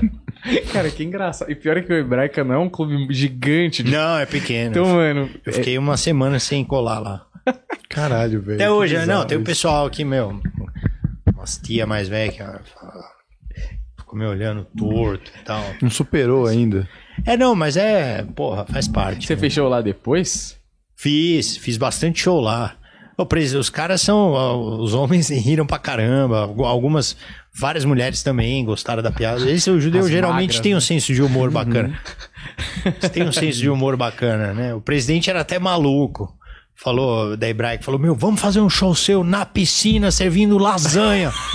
Aí eu falei, cara, não. Eu falei pra ele, eu falei, acho que isso é demais. Acho que isso pode gerar problema. Não faça isso. Os caras com lasanha da sadia na. É, mano. Eu falei, não pariu, faça velho. isso, não vamos fazer. tal. Eles são gente boa demais, cara. Cara, o comédia, pra gente, tipo, foi o Saturday Night Live brasileiro. O Dream Team, isso, né? Dream Team. Só que, cara, é, a gente saiu com a sensação de que poderia ter sido mais. Tipo, marcou a época, mas a gente, sei lá, podia ter durado anos, podia ter feito mais história, no sentido de que, sei lá, vocês tinham tudo ali. Graças a Deus que acabou aquela bosta. É? Não, Você odiava? foi Só pra causar Cara, Não, mas esse eu, eu ia perguntar isso, porque... Eu posso pedir um café pra alguém? Claro, puta, tem que ir lá pegar. Tem que ir lá. Eu- eu- mas pode Eu continuar. vou lá, eu faço a pergunta, mas vai ouvindo, vai ouvindo. Pega o celular, Pô, você que vai vacilo, ouvindo. mano. Igual? Oi? Igual o café? Mesmo Pode, café? pode ser verde. Não, pode ser. Mesmo, mesmo. Obrigado. É, Fiquei me sentindo mal agora. cara. é, não, mas a gente tá crescendo. A gente comprou uma É, mesa imagina, nova. dando uma entrevista pro Jô. Jô, por favor, um ca... Tem como tomar um café? Claro, meu. É, só um pouco. Você fica sozinho na Globo. Aqui a gente não tem um, um escravo chileno pra ir lá. É. Mas a gente tá crescendo, Quem são entendeu? chilenos? São escravos, hein, segundo. Não, do Jô, se vocês lembram, a Era o referência da piada era o Alex, o Sim. chileno. Claramente o Jô salvou ele do verdade, Eu Pinochet. achei muito educado do Varela, porque dava pra deixar na câmera geral e pegar, E- cara. O quê? O café. Como assim? Não entendi. Ah, dá pra você pegar. É, deixar na câmera geral e ia lá buscar. Agora ele ah, ele ligou. gosta de ser o, o chefe, o chefe humilde, ele gosta, isso aí faz parte do, da, da lacração personagem. dele. Mas é uma sensação que a gente tinha vendo também era que tinha é, muito atacante no time, tá ligado? Tipo, todo mundo ali dava o punch. E, e aí é um, depois eu vou entrar no, no outro assunto seguinte que vai fazer sentido com isso, mas de qualquer forma, na comédia hoje, talvez até pela geração stand-up ser uma geração incisiva quando se faz comédia, não tem mais escada, né? E eu não sei se isso em algum momento pesava pra vocês ali. Não, eu acho que ah, talvez no sentido de, pelo menos a minha, a minha parte, o meu, a minha sensação era o seguinte. Primeiro, é, a galera se dava muito bem. No geral, todo mundo se dava muito bem. Eu, cara, é, acho que foi um pico que, assim como no Pânico também, eu me dava bem com todo mundo, absolutamente todo mundo, assim. Até o Vesgo. Gostava, gosto do Vesgo pra porque caramba. ele era hoje. difícil não? Não, porque tipo, ele era mais é, competitivo, não sei o Hum. quê, mas eu adorava o Vesgo, eu dava risada com o cara, enchia o saco dele, o Silvio, o Ceará, todo mundo, todo mundo. E no, e no Comédia MTV também, cara, me dava bem com todo mundo. Tive, tivemos rusguinha, mas coisa pequena. Mas amava, cara, Dinei, Calabresa, o Bento, Paulinho, pô, o Capela, meu irmão ah, do Comédia MTV, o Queiroga, de uma... espetacular, Tatá, todo mundo Todo mundo, puta time todo mundo, foda. Gui Santana. E só que eu acho que tinha uma coisa, talvez a gente não compreendia o quão legal. Obrigado, mano. A gente não compreendia o quão legal era aquilo. Talvez. Na época. Uhum. Porque era muito uma pegada de que o comédia ao vivo é, tinha várias sketches, era uma reunião legal e tal, não sei o quê, mas todo mundo tinha um, um outro interesse maior, digamos assim, para sua carreira. Então o Marcelo tinha o 15 minutos, lá o programa solo dele, a Calabresa tinha o Furo MTV, que ela tinha que estar tá lá todo dia. Uh, a Tatá tinha o quinta categoria, junto com o Paulinho e o Rodrigo, que era um programa só dos três. O Bento estava no Furo também. E eu tava lá, eu e o Gui, acho que eram os. Não sei, acho que eram os caras que estavam lá no programa. Eu tinha o stand-up, enfim. Então, eu acho que. Uh, talvez em algum momento o Comédia ao Vivo era uma coisa que, pô. É, é, é, a gente a galera ia num, num, momento que eles gostariam, talvez, de, pô, tá de folga, porque trabalha o dia inteiro, ou não dava tanta prioridade. Essa é a sensação que eu tenho. E, e acho que eu, por exemplo, era um cara que total, eu vi o Comédia MTV e falava, meu, não tô. Eu gosto de estar tá aqui, mas eu quero algo mais. E eu não sabia que aquilo já era animal, eu não tinha essa uhum. percepção. Óbvio, eu me esforçava lá, escrevia sketch, me divertia Porra, o camarim era o mais legal do mundo, a gente chorava de rir. É, ver o Adnet trabalhando é uma das coisas pô, que você aprende muito, né? O cara é gênio. E, e todos, né? Cada um tem um humor diferente, pô, e uma resenha muito legal, as festas, é, era do caralho. Mas a gente sempre tinha um sonho a mais, sabe? Cada uhum. um ali queria uma coisa a mais e, e, e talvez hoje cada um consolidado, esse encontro podia ser muito mais forte, porque a gente com certeza ia, ia aproveitar, como a gente aproveita muito quando a gente tá junto, porra. Eu e o Paulinho, vai, que a gente não, não tinha tanto contato assim no Comédia MTV comparado a outros. Pô, quando a gente se vê, a gente fica grudado, cara. A gente fica, caralho, tipo. Vocês foram pra guerra junto, né? Ah, uhum. nossa, mano. A última vez que eu fui pro Rio, fiz um show lá no bar dele é, por causa da pandemia no Rio Retro, que é um puta bar legal de comédia que ele tem. Eu quase pedi pra ele dormir comigo, uma coisa meio, meu, me, de, me deixou no hotel. Eu falei, cara, quase falei, sobe aí, mano, porra. Então hoje a gente tem esse essa essa essa coisa assim. Acho que na época cada um tava meio que pensando mais individualmente, apesar de estar tá naquele coletivo. Essa é a impressão que eu tenho, mas talvez venha outro cara aqui e fale, nada a ver, o Rabin viajou. Mas só uma coisa que é, é aí uma dúvida de um comediante que é um pouco mais novo que você e tal. Você acha que, tipo, uh, até você conseguir uma parada, porra, você tem 15 anos de carreira, tipo, você para um comediante stand-up aqui no Brasil, você chegou num lugar muito bom e você tem uma autonomia não só financeira, mas como de ir e vir aí. É impossível hoje você colar num show de stand-up em São Paulo e falar, posso fazer cinco minutos e eu duvido que alguém fala, não, não tá, tá, tá cheio hoje. Entendeu? Tipo, você consolidou o seu nome.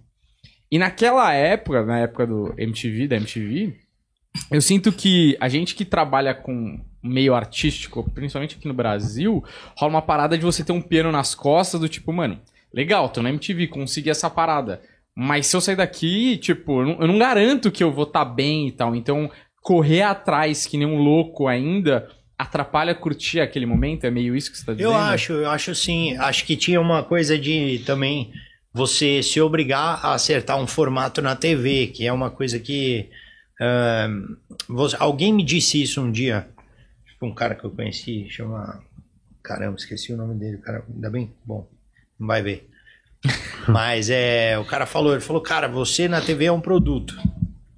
Então, assim, quando você. Essa, essas pessoas que explodem na TV, a, a não ser o cara que já saiba o que está fazendo, desenvolve um formato e tal, são pessoas que acertam um produto. Porque por mais que o cara seja bom, pode ser que ele erre o produto. Uhum. Que, que, que contratem ele pro produto errado, entendeu? Então, não sei. Talvez, se você colocasse o Cauã Raymond, que é o cara estourado em novela, no lugar do Rodrigo Faro, para ser um apresentador, se alguém puxasse ele do começo para ser um apresentador, talvez ele ia ser mais um cara da Rede TV que ninguém sabe quem é. Uhum. Ou da Record, que morreu, que é pior. Entendeu? Sim. E tipo, e, e é legal que o cara se queima com duas emissoras, tá vendo? É muito bom fazer stand-up, porque a gente não precisa, pode zoar à vontade. Então, tipo, é o produto, né? O cara tem que acertar o produto. E ali eu fui chamado, que nem eu falei, eu sou o cara do, do, do stand-up, fiz teatro, para ser repórter. do nada no Pânico, um produto repórter. Funcionou? Não sei. Aí depois, pra. Pô, beleza, já tem um pouco mais a ver, fazer umas sketches de comédia, não sei o quê. Já... Uhum. Então é nisso, sabe? É é uma dificuldade a mais. Então hoje não tem muito aquele peso, sabe? E isso é muito bacana. Hoje eu posso meio que. Não, não- você pode. Você não pode escolher, mas você pode almejar coisas melhores, entendeu? Se me liga uma emissora, fala, pô, a gente quer que você faça isso, fala, pô, não, não tem a ver. Acho que não, vou, vou esperar uma oportunidade mais legal. Uhum. Ah, vem dar entrevista no Ratinho. Não vou, obrigado. Vou esperar um bagulho mais legal. Uhum. Tipo no. Entendeu? Sim. bolsominion. Não, eu tô pensando que você queimou agora com a terceira emissora. Mas é, tô brincando. Não, vou fazer a pergunta da terceira emissora. Só, só um negócio que é bom, Brincadeira, Ratinho, não tem que o. Rabin, ele, ele tem esse negócio aí, que eu não sei se é real, mas eu ouvi dizer que a Azul Linhas Aéreas adorou uma piada que você fez Ah, lá é no bom. Comédia ao Vivo. É... Não, aqui a gente fez uma piada na, na Azul patrocinava, dava passagens aéreas pra gente. E aí eu agradecia. E a gente nunca agradece, eu agradeço sempre com piada no show, né? E tipo, aí tava o pessoal do marketing e eu falava, pô, Azul, na época tinha um voo que saía de Campinas. Eu falava, pô, Azul é muito legal, porque, meu, você. Não é só você pegar o voo, você pega o busão, vai até Campinas pra você valorizar tá no avião. Puta, daí cancelou o patrocínio. Eu sempre cagava, cara. Eu, eu tenho muito azar, assim. Um dia eu cheguei no Comédia ao Vivo, e o Comédia ao Vivo é um show que era, é tipo Comédia MTV. A galera vai lá quando sobra tempo e é do caralho, todo mundo toma uma e, meu, é o encontro dos comediantes. E a gente chega lá, pô, um dia eu cheguei, tava lá o Adnet, não sei o que, fez o show, aí me chamou, eu subi no palco. Na época, o Rubens Barrichello, a época que era engraçado fazer piada com o Rubinho. Rubens Barrichello foi contratado pela McLaren. Aí eu fui fazer uma piada. Falei, meu, pô, o Rubinho foi contratado pela McLaren. Que bosta, né? Mesma coisa que esse hotel contratar o Roberto Justus pra cantar. E aí, cara, uma piada tipo que a risada normal é essa, é isso que você vê. E ele fez assim. É isso. A reação da plateia foi assim. Aí eu falei, ele não tá aqui, né? Não. Qual dos dois? Eu não tinha a mínima ideia. O Roberto Justus. Puta merda. Tava na plateia, cara. Aí eu vi lá um puta topetão branco. E eu nunca faço piada desse cara. Bem no dia que ele foi. Só, foi, só essa vez que você contou essa piada, né? Só essa vez, nunca mais. O cara tava lá. Não, e ele pega pilha, né? Porque ele gosta de cantar mesmo. Ah, não- é tipo assim, porquê, é né? Nem eu, não tem porquê eu também. Eu faço aula de canto. Os caras me traumatizaram no Comédia MTV, eu faço aula de canto agora também. Rabin tá virando um tio, velho. Preciso voltar, né? Inclusive, School of Rock, vamos voltar às aulas. Ah, Pra que aula de canto? É só um hobby. Cara, é, pra minha voz eu acho importante. Pra, a nossa voz é o nosso instrumento, né, cara? Então, tipo, você fica com a voz meio relaxada, não sei o quê. Apesar de ter o microfone, uma hora pode dar merda, né? Eu gosto de dar uma aquecidinha na voz e tal. E sei lá, né? Vai que uma hora eu acabo cantando bem, pessoal. Mas eu e o Justo. eu e o musical. eu e o Justus somos sonhadores. Inclusive, a gente podia lançar um LP, hein, mano? O que você acha? O é muito mais profissional do que ele parece ser, né? Isso é Muito interessante, mais, Você vê, tem uma que aquece a mais. voz, respeita as pessoas. É? Mas não parece Respeitar, não. Mas aquecer a voz eu aqueço. Ó, Aquecer a voz, dou uma alongadinha. Pá! Já fiz minhas cagadas, Teatro, né? Então, né? mano. Fiz umas cagadas já. Então.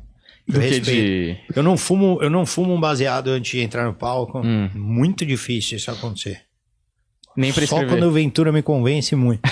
Mas não, é muito difícil. Nem pra escrever? Também não. Cara, eu nunca vi você falando sério sobre isso. Não, tá pra ligado? escrever, não. Tipo, eu nunca vi. Quê? Porque você já falou sobre isso no palco várias vezes, tá ligado? Mas é o tom deboche do comediante na essência. Assim, tipo, mano, vou até. Às vezes escapa uma opiniãozinha ali por baixo, mas o importante é, é a zoeira, tá ligado? E. Mas eu nunca vi você falando sobre o que você pensa de como isso funciona na sociedade, assim. O quê? Maconha. Ah, eu acho que tem pessoas que têm muito talento pra fumar e viver. Tem pessoas que, cara, conseguem. Eu não sou um deles.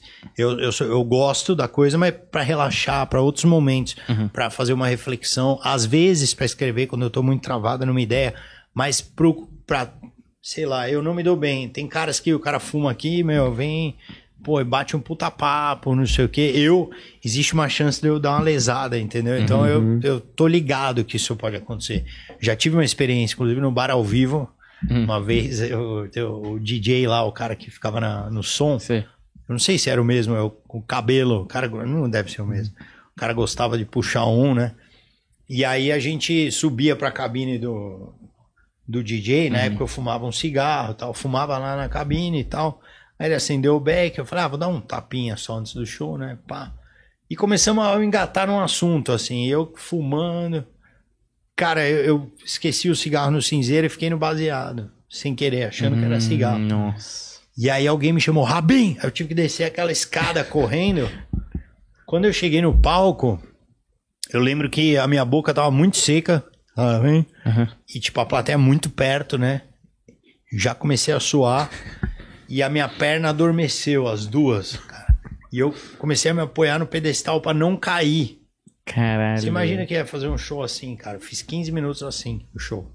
E a galera E, percebeu? mano, Tipo assim. Foi um show, sei lá, né, mano? Os caras devem falar, mano, o cara tá tendo um AVC aí. Eu não sei nem o que eu falava, cara. E, e a outra foi no dia do Catra, lá no, no. Que a gente foi fazer o fritada com o MC Catra. Eu tava subindo a rua assim, né? E aí eu vi uma risada. E um cheiro de banza, né? Eu falei, caralho, o Catra tá fumando um beck, né?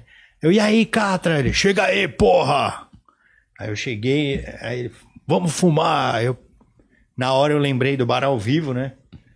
Falei, porra, mas é o Catra, vamos fumar. Oportunidade. Aí dei um pega, e na época eu tava indo muito bem no fritado, eu sempre era o último a me apresentar. Uhum. Então eu calculei, eu falei, ah, minhas piadas estão escritas, eu vou, eu entro, eu tomo uma água e relaxo e vou rindo ali, vou me adequando e tô zero. Só que o Banza do Catra é muito punk. Baseado do, do Catra é um bagulho que, mano, tipo, Bob Marley fala, caralho, eu tô muito louco. tá vendo? Acabei de fazer uma piada com a mesma fórmula escrota que eu Mas você fiz só lá fez porque você relembrou, ela tava no seu merda. subconsciente. é, mas eu já me fico puto. E aí, beleza. Aí quando eu cheguei, o Diogo falou. "Ah, você- tipo, pô, você vai ser o primeiro, tá? O Diogo parece um ancião, né? E não tem água. Eu falei, caralho, como não? Vai! Aí eu, os caras, entrei no palco, as câmeras, é um monte de câmera, né? Pareciam mísseis, assim, apontando pra minha cara. Eu já fiquei assim, em choque, minha boca secou. Aí eu, ah, o Catra, sei o quê, pô, ele tem vários filhos, que é muito comum na família dos rinocerontes. e aí, tipo, dos hipopótamos, né? E aí, tipo, mano, e a galera dando uma risada, meio que sem saber o que tá acontecendo. Aí eu, água, água, pedi uma água. Aí me deram água e eu só ouvi o Catra de fundo. Aí eu tomei uma água, eu falei, eu fumei maconha com esse filho da puta. Aí comecei a zoar, xingar o Catra pra caralho. Porra, ele me deu um crack aqui pra fumar, falou que era maconha, tô retardado. Aí comecei a me soltar e aí rolou. Mas tipo, meu, quase deu merda. Cara, é muito osso. Então, pra mim, meu, não, pô, é difícil, cara. Não é muito É, osso. eu também não acho dá, que não não dá, Eu não. prefiro não fumar, beber muito também é uma merda.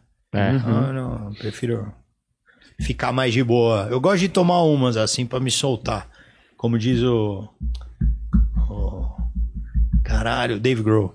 Três cervejas. Aí cai do palco, você viu? É, Quebra caiu, perna. porra, no show na Suécia, né? É. Eu tô lendo o livro. Três cervejas, eu sou isso aí. Três cervejas, ou um negocinho, se tiver frio, um esquinho, dois, acabou. Passou disso, você já fica com improviso agressivo, você pode esquecer coisa, então. Sabe o que eu te perguntar? Eu não sei, quando eu tava passando um café, eu não sei se rolou isso aqui, mas você é, deve ter referências. Eu vi que você foi no show do Chris Rock e tal. Inclusive comprou um casaco maneiríssimo, né? Não foi? Comprei, comprei o moletom dele. Não foi? É. É, Tipo, você tem muita referência de stand-up gringo, assim, que você curte assistir ou não? Cara, eu assistia mais, viu, mano? Hoje, hoje eu não tanto, assim. Eu jogo mais um FIFA mesmo. É mesmo?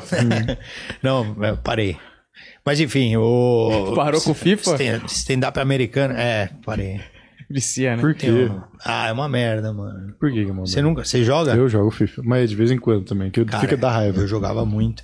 E ficava brigando no fone com o cara. Aí eu descobri Ah, que o cara cara. usava um, distors... um bagulho de distorção pra mudar a voz. Tinha um cara, vai tomar no cu, uma voz estranha, metalizada. Eu sempre jogava com esse cara. Pedro.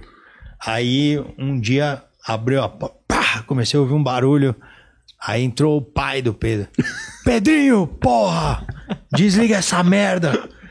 Jogando FIFA, você nunca vai ser nada na sua vida, você vai ser um vagabundo. Aí o moleque desligou os sons. Ô pai, desculpa aí. Eu falei, cara, eu tava brigando com um moleque de 8 anos, tá ligado? E eu jogando com esse cara com 40 quase. Aí eu, Ele sabia que você era o Rabin, não? não, lógico que não. Aí eu, porra, falei, caralho, né? Aí eu falei, chupa, Pedrinho, seu bosta! Chama o seu papai, seu arrombado do caralho. O moleque nunca mais jogou comigo. Que maravilhoso. Mas espera aí, só entender um negócio dessa história. Você e ele sempre tretavam durante Sempre o jogo. jogava e Mas mesmo assim, Ele vocês queriam oito jogar um anos. com o outro. Ele tinha oito anos. Sim. Era uma rivalidade. Era uma rivalidade virtual. digno, né, velho? Você não vai jogar com Eu queria ganhar do Pedro, mas é uma criança de 8 anos. Me dava um pau sempre, o Pedrinho. Cara, o cara tinha o dia inteiro jogando, né, Mas é velho? um bostinha. O cara ainda guarda, né? Tá ouvindo, certeza, Pedro. Pedrinho Harbor 4278. Você é um bosta. Mas você pode assistir porque encheu o Ele tem saco? 8 anos. É isso mesmo? O, o username dele? Não, não é. Não posso dar. Meu filho tem Mas ele 8 tem anos, oito não joga topo. Tem 7, mas não joga bem Joga assim. pra caralho, moleque. Não, então meu filho é muito ruim. Então, não é O possível. moleque é fera, cara. Não, ele não sabe tem oito, É, não, né? tô- Tipo, é, mas assim, você pode assistir porque chega uma hora que dá uma saturada. Eu fico, um- às vezes eu fico uns períodos sem assistir também. Não, na verdade, é tipo, acho que eu tenho que até me antenar mais a cena, assim. Eu, cara, quando eu, eu fui pra lá, eu conheci muito cara legal, assim, pô, animal. Vi uns caras underground, assim, que eu fiquei muito fã. Alguns peguei amizade, porra, não amizade, mas tipo, fiquei colega dos caras, troquei contato e tal. Eu tive essa experiência de ver uns caras pessoalmente, né? Você. Pô, vi um cara maravilhoso. Tem um cara lá que é tipo estouradão, assim, um moleque. Ele é adolescente. Ele, quantos anos ele tem? Tem uns 18 anos. Ele tem uma técnica que eu nunca vi. Hum. Ele faz o show dele com o microfone pro lado, assim, É. o pedestal do lado dele. Porra, não sei o que, tudo atitude. E sempre ele desvia do pedestal pra fazer. Muito louco, nada a ver, assim. Mas isso ele usa como uma Absurdo. gag ou ele usa. Ele faz isso o show não, inteiro? ele faz isso o show inteiro, porque ele não precisa do microfone. Mas Então qual... ele meio que. Ele faz com um sentimento. Uhum. É muito foda. Eu vi outro cara muito legal, que é um cara muito improvável. Ele chama Aaron, Ber Aaron Berg.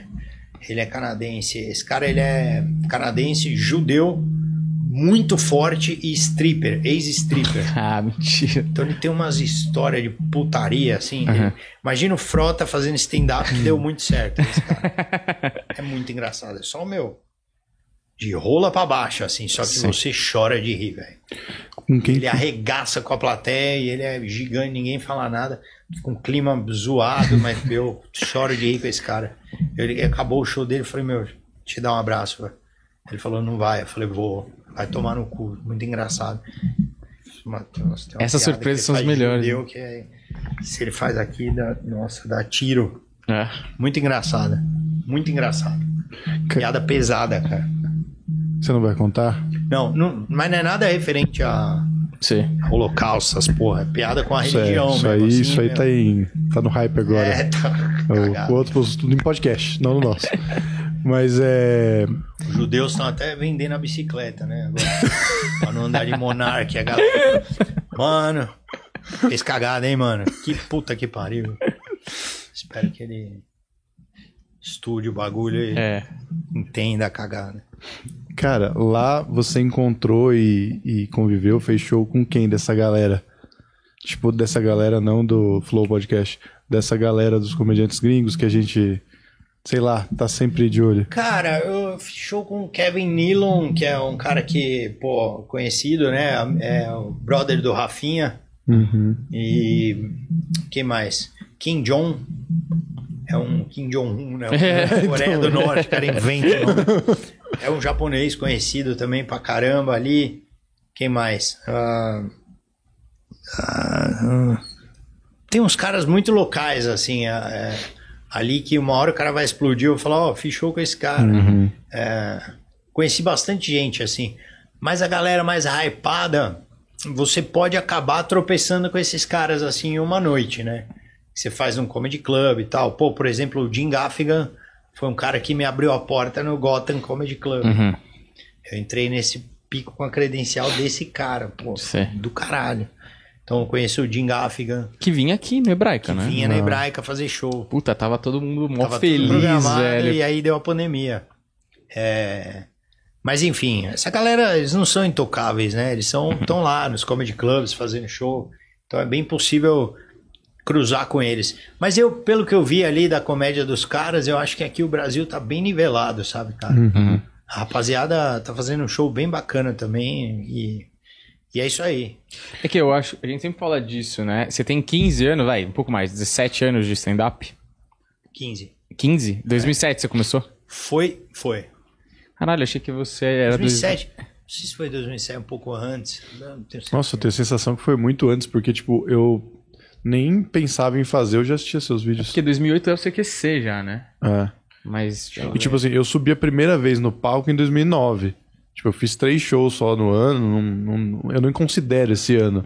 Mas, assim, eu lembro de assistir, mano, de ver tudo É, de daqui vocês. 10 anos, daqui 10 anos vocês são da mesma geração, tá ligado? Não, no final todo mundo é, da É. mesma geração. Tipo, Será isso que faz sentido. 2005, vai? É, eu acho que é. Acho que Eu acho. Por isso que eu falei Por aí. 17. Porque eu acho que o seu primeiro vídeo já tava lá em 2006. Eu acho. É, eu acho que 2005. Não tenho certeza, mas por aí. Mas é que a comédia tem uma parada que é que nem, sei lá, futebol no estádio. O cara que vai ver 15 de Piracicaba e Juventus, e se o jogo for foda, ele vai ter a emoção da mesma forma que ele assistiu a final da Copa do Mundo, tá ligado? E aí o cara que vai ver o- o- os comediantes de- desconhecidos no bar, mas tá no clima, vai ter um show foda, tá ligado? E do mesma forma que ele vai ter no, no teatro assistindo um su- super show com um monte de comediante consagrado. Mas um motivo também, que tem muita gente no underground tão boa quanto a galera que tá fazendo sucesso, tá ligado? Ou, sei lá, só pela energia do local mesmo. Às vezes o cara não é tão bom, tá começando e tudo mais, mas o show que ele entrega com todo mundo junto, né, que faz parte, a plateia faz parte do, do negócio.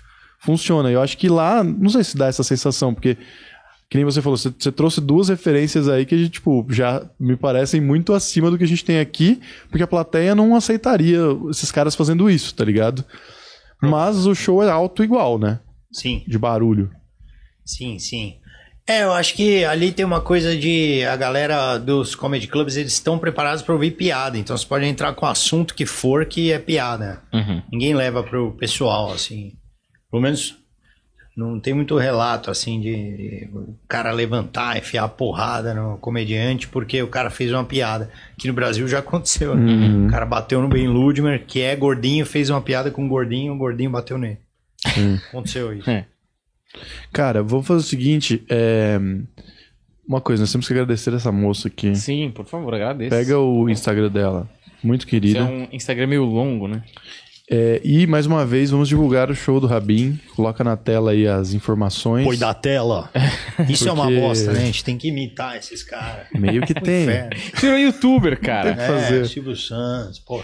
Pensei a gente fazer um canal, viramos youtubers. A gente fazendo só coisas de youtubers, tá É, ligado? inclusive se inscreve aí no nosso canal, deixa o like e deve ter um link dos nossos shows aí, que sexta-feira a gente tem show também. Vai no show do Rabino sábado, E porra. mandem perguntas pro Rabin aí. Eu vou daqui a pouco ler as perguntas do grupo, mas manda aí, aproveita. Deixa eu reforçar tá o aí. convite, então, ao sábado, 10 e meia da noite, no Teatro Opus Frei Caneca, vai ter Tá Embaçado, última temporada. E você tem um desconto muito bacana de 50%. Tá aí, o desconto tá, Tá na aí. tela? Planeta Podcast, hashtag Planeta Podcast, bota lá e é nóis. Então eu já aproveito e agradeço a Silvia Putinok Underline Blue, que falei que era longo, que fez Longo. aqui essa Oh, bela escultura legal, aí, nossa. Puta presente da hora, velho. espetacular, tá certo? E a gente vai deixar aí é, como uma lembrança, tá bom? A gente tá mudando aqui o, o, o estúdio aqui, ó. Vai ter aqui uma, uma estante. Fala, cara. Você Mas que, que dif- Você diferença é o faz? Marcelo Rosenbaum, meu? Vai ficar dando aqui de arquiteto, vai entregar surpresa. Não, porque isso aqui vai ficar aqui na nossa estante, aqui sempre perto de mim, com alguns outros presentes que a gente ganhou. Nossas plaquinhas do YouTube, elas voltam pra cá porque aconteceu que descolou a plaquinha do YouTube. O, a mulher jogou, foi limpar a placa, descolou as letras, assim. Vocês não mereciam essas porra, essas placas aqui. Tá duas Vai semanas que lá. comprar uma nova. É. Não, não, ela, ela, ela deu um jeito lá, mas não vai ficar igual, não. Ficou meio esquisito. bom, mas tá bom. vai O voltar. importante é que o número tá lá. Isso que importa. Isso. É, Ó, fala. Não, é que eu quero fazer uma pergunta é, sobre televisão e sobre a. pra você se queimar com a terceira emissora de TV. Fala aí. Você acabou de lembrar que eu tô há 17 anos tentando atingir um milhão de inscritos. Caramba. Boa sorte pra vocês. Quanto você tá? Estão indo muito bem. Estão com. Quanto? A gente tá com 300 e poucos mil. Tá ótimo. No 202, corte. né? É, tô o com corte no- voa. 907 mil. Vamos ver Caralho. a força do planeta podcast. Vai chegar esse ano, velho. Vai chegar esse Eu ano. falei isso há dois anos atrás e não chegou. cara. Mas não é possível. É que você fica fazendo piada com o Bolsonaro, cai. Não, mas é. Então vai cair mais. cara. Tem que fazer. Até ele cair. É, falta Quando só ele cair, só- Falta que não pouco, vai, né? Foi não vai. tanta cagada aí, né? É. Puta que pariu. Então atenção, galera do, do Lula. Vamos seguir. Sacanagem, eles não têm computador. Ó, pra você. Tá vendo? Agora o cara perde a outra metade do público. Mas é isso que eles assim. têm que entender. Vai zoar os dois. E vocês são situação agora, estão fazendo cagada, vão É, ser o zoados, caralho. que fala que dá uma limpada, né? Tipo, ele fala, eu faço as piadas e dá uma limpada, porque sai uma galera, né, do... Tipo, do canal, do Instagram, sei lá. Inteligência baixa. Não, mas é verdade mesmo, sério. Se você não consegue ouvir uma opinião contrária sem odiar, você tem inteligência muito Dá umas baixa. piadas, né? É, pra você se queimar com a próxima emissora de TV, é, o Carlos Alberto Nóbrega, meu amigo, não sei se tá ligado, a gente tem uma relação muito boa, eu, o Carlos Alberto Que Nóbrega. legal. Me liga, vem aqui. Sério mesmo? A gente Vem aqui, junto, Carlos é Alberto. foda. Porra, a gente. Inclusive, é, Chelsea e Palmeiras agora, né? É. Final do Chelsea Mundial. ganhou, eu não vi. Não, vai jogar amanhã. amanhã. Ah, Chelsea bom. joga amanhã. É bom que você já tá dando como certo, né? Não, não. O Chelsea tá cagando de um num nível que. É, nunca vi nada disso no. Tipo assim, é, tirando o Mundial do Corinthians lá em 2000, que ninguém vai. É, pelo menos os Corinthians não vão confirmar essa história, É. mas assim. Fazia tempo que eu não vi um time europeu cagando tanto no Mundial. Não, mas lá da outra vez, eu achei que o Chelsea tava mais sério. O Chelsea ainda tava dando umas entrevistas, tipo, meio que, Que respeitando.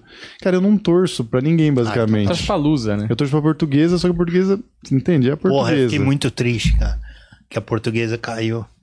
Fiquei mal. Aquela do Era o único Fluminense? time que São Paulo sempre dava um pau no clássico. Agora É, o pior que São Paulo começou a perder de todo mundo, porra. A portuguesa era esse cara. Mas tem um 7x2 que eu também não esqueço. de 7 a 2 São Paulo e teve? Portuguesa. Ah, esse aí todo torcedor portuguesa Ó, fala. eu tava, eu tava Todo torcedor, aquele Flávio Eu não da... lembro. Eu tava no estádio quando o Júnior Baiano fez um gol de bicicleta em vocês. Foi muito. Caralho, velho. O Júnior Baiano fez gol de bicicleta só na portuguesa. Da portuguesa, cara. Não, mas eu gostava pra caramba, pô, tá louco. É também mó do jeito legal. que caiu, foi um absurdo, né? No tapetão com o Fluminense por causa de uma inscrição irregular de um jogador. Não, tipo, mano. Bizarro, velho. Não, mas depois, assim, lógico, é, é, teve isso, mas a portuguesa tinha, tava fazendo cagadas há muito tempo e aí foi caindo sem parar, tá ligado? Tipo, não é, não foi isso que fudeu a portuguesa. A portuguesa Não, meio a que Portuguesa ela tava mereceu. na primeira divisão, ainda brigava. Tinha a Barcelusa, que era Marcelusa legal. foi um ano legal, foi muito um no ano estádio da esse ano, foi muito da hora. Mas então, como eu torço pra portuguesa, eu me apego ao Chelsea, entendeu? Que é um time que eu tenho um carinho muito tempo, desde adolescente. Então eu me apego ao Chelsea, eu acompanho o Chelsea. Só que dessa vez, velho, tipo assim, tá dando meio que vergonha, assim. Porque, tipo, os caras não estão nem aí pro Mundial. Os caras não ligam, né? Eles não estão nem aí, tipo. Só que é feio você perder pro Palmeiras, entendeu? Você tem um time. Mas eles vão entrar com gigante. Não, mas eles têm ganhado outro time ainda, que tem o Michael, É, né? O, é verdade. o Ah, ex-Flamengo. Pizza tava falando aqui no caminho O cara do Flamengo? que me Ah, trouxe. eu não sabia. É verdade. E os caras ganharam de 6x1, né? No jogo. No primeiro. Não, e os caras estão com a faca nos dentes, né? Ou seja-me. Mas sabe o que é o pior? Se o Palmeiras for campeão mundial em cima de um time da onde que é? Não é time? mundial. É, É, tipo, vale. a galera vai Esquece. falar, se isso é um mundial contra um time É. da puta que pariu aí, os caras jogadores de rugby, tá E a ligado? piada continua. É. Mas enfim, meu amigo Carlos Alberto. Não é tão amigo assim. Charles. É que você não sabe, Charles mas é que eu falo, isso é, uma, é um negócio recorrente aqui, porque como o Carlos Alberto me ligou antes de vir pra cá, eu fiquei muito emocionado. E aí eu guardo como se fosse meu amigo, entendeu? Ele é muito bonzinho, cara. Ele é muito foda, do né? bem, ele é foda. E ele, ah, eu já sei o que você vai falar. É Eu ia isso. falar, ele falou de você, por isso. que É, ele falou do Rabin, ele falou que uma das maiores é, decepções, frustrações da vida dele, ele viveu bastante. E viveu muita coisa. É, Viverá. E viverá muito ainda. Foi você não ter sido elenco da praça e tal. Ele falou que ele queria muito, mas que não deu certo a negociação entre você e o SBT. E aí eu queria te perguntar sobre isso, o que, que rolou, por que, que não deu Basicamente, certo. eu falei pro SBT tirar todas as propagandas da Van do ar e parar do Ratinho, parar de elogiar o Bolsonaro. Eles não toparam, então eu não aceitei fazer Você o achou programa. pouco razoável, né? É A postura deles. Acho sim. E o Silvio Santos pedir desculpa também pelo apoio. Não, não foi. Foi, cara, é. Porra, é. Eu gosto pra caramba da praça, é uma das minhas referências, né, no humor. Vera surda, não sei o que, não sei o que lá. A minha questão que eu, que eu tinha é um. um- primeiro, o encaixe do stand-up dentro daquele programa de personagem. Então, a questão minha, saber se aquilo vai funcionar. Apesar, o Carlos levanta muita bola, tal, não sei o que. a plateia marcada. Cheguei a conversar, acho que po- poderiam fazer um programa assim. Conversei até com o filho dele, falei, pô, por que que não faz uma plateia real? Uhum. E o barato da parada é ver quem é engra... quem tá sendo engraçado mesmo ali Uhum. no bagulho. Quem é, pô, as pessoas eu, eu acho que assistiriam uma plateia e que, que a plateia ri se ela tem vontade mesmo, Tipo, organicamente. organicamente. Até o quem, o quem ri se ferra, os bagulho do. Não, quem ri se ferra não. Isso é um quadro do pânico. Aquele a- a campeonato no Faustão, quem chega lá, Ah, bicho? sim. Uhum. Era um pouco isso. Tipo, então, mas enfim, é, não sei explicar, cara. Eu acho que é, joguei um salário bastante alto porque é, amo o Carlos Alberto, mas é, eu acho que o lugar do stand-up é no teatro. Se você quiser fazer um programa para stand-up, ele tem que ter uma plateia de stand-up. Eu não sei se uma plateia com claquete é uma coisa ah, que, que. Eu não sei. Eu me sinto um pouco de trapaça, Uma sabe? fraude, assim, né? É, tipo, toda piada que você tá falando é engraçada mesmo. Todo, Uhum. todo momento tem que rir. Então eu tinha essas questões, entendeu? Mas enfim, frescura minha. Mas não, é, teve uma Eu, história... eu entendo Eu perfeitamente. não sei se é uma frescura. Mas você é um comediante stand-up. Entende? Eu acho que é- acho que é um pouco tem isso. essa brisa aí, porque a É. gente joga, joga esse jogo. A gente toma a porrada de não rirem, né? Porra, então, exatamente. Quando você fala, pô, caralho, o Rabino postou um vídeo essa semana. Se você fosse no meu show, você ia ter visto que eu joguei, fiz coisa nova, mas não funcionou. Então por isso não tá no ar. E eu acho legal esse, esse jogo. Que é justo. É. É o mais próximo da justiça que existe, o stand-up, né? Mas tem uma história, eu não sei se é real, que você tentou.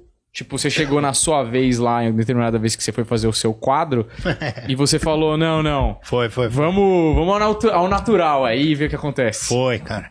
A primeira vez que eu gravei a praça, o Carlos me chamou, falou, lógico, vamos aí e tal, não sei o quê.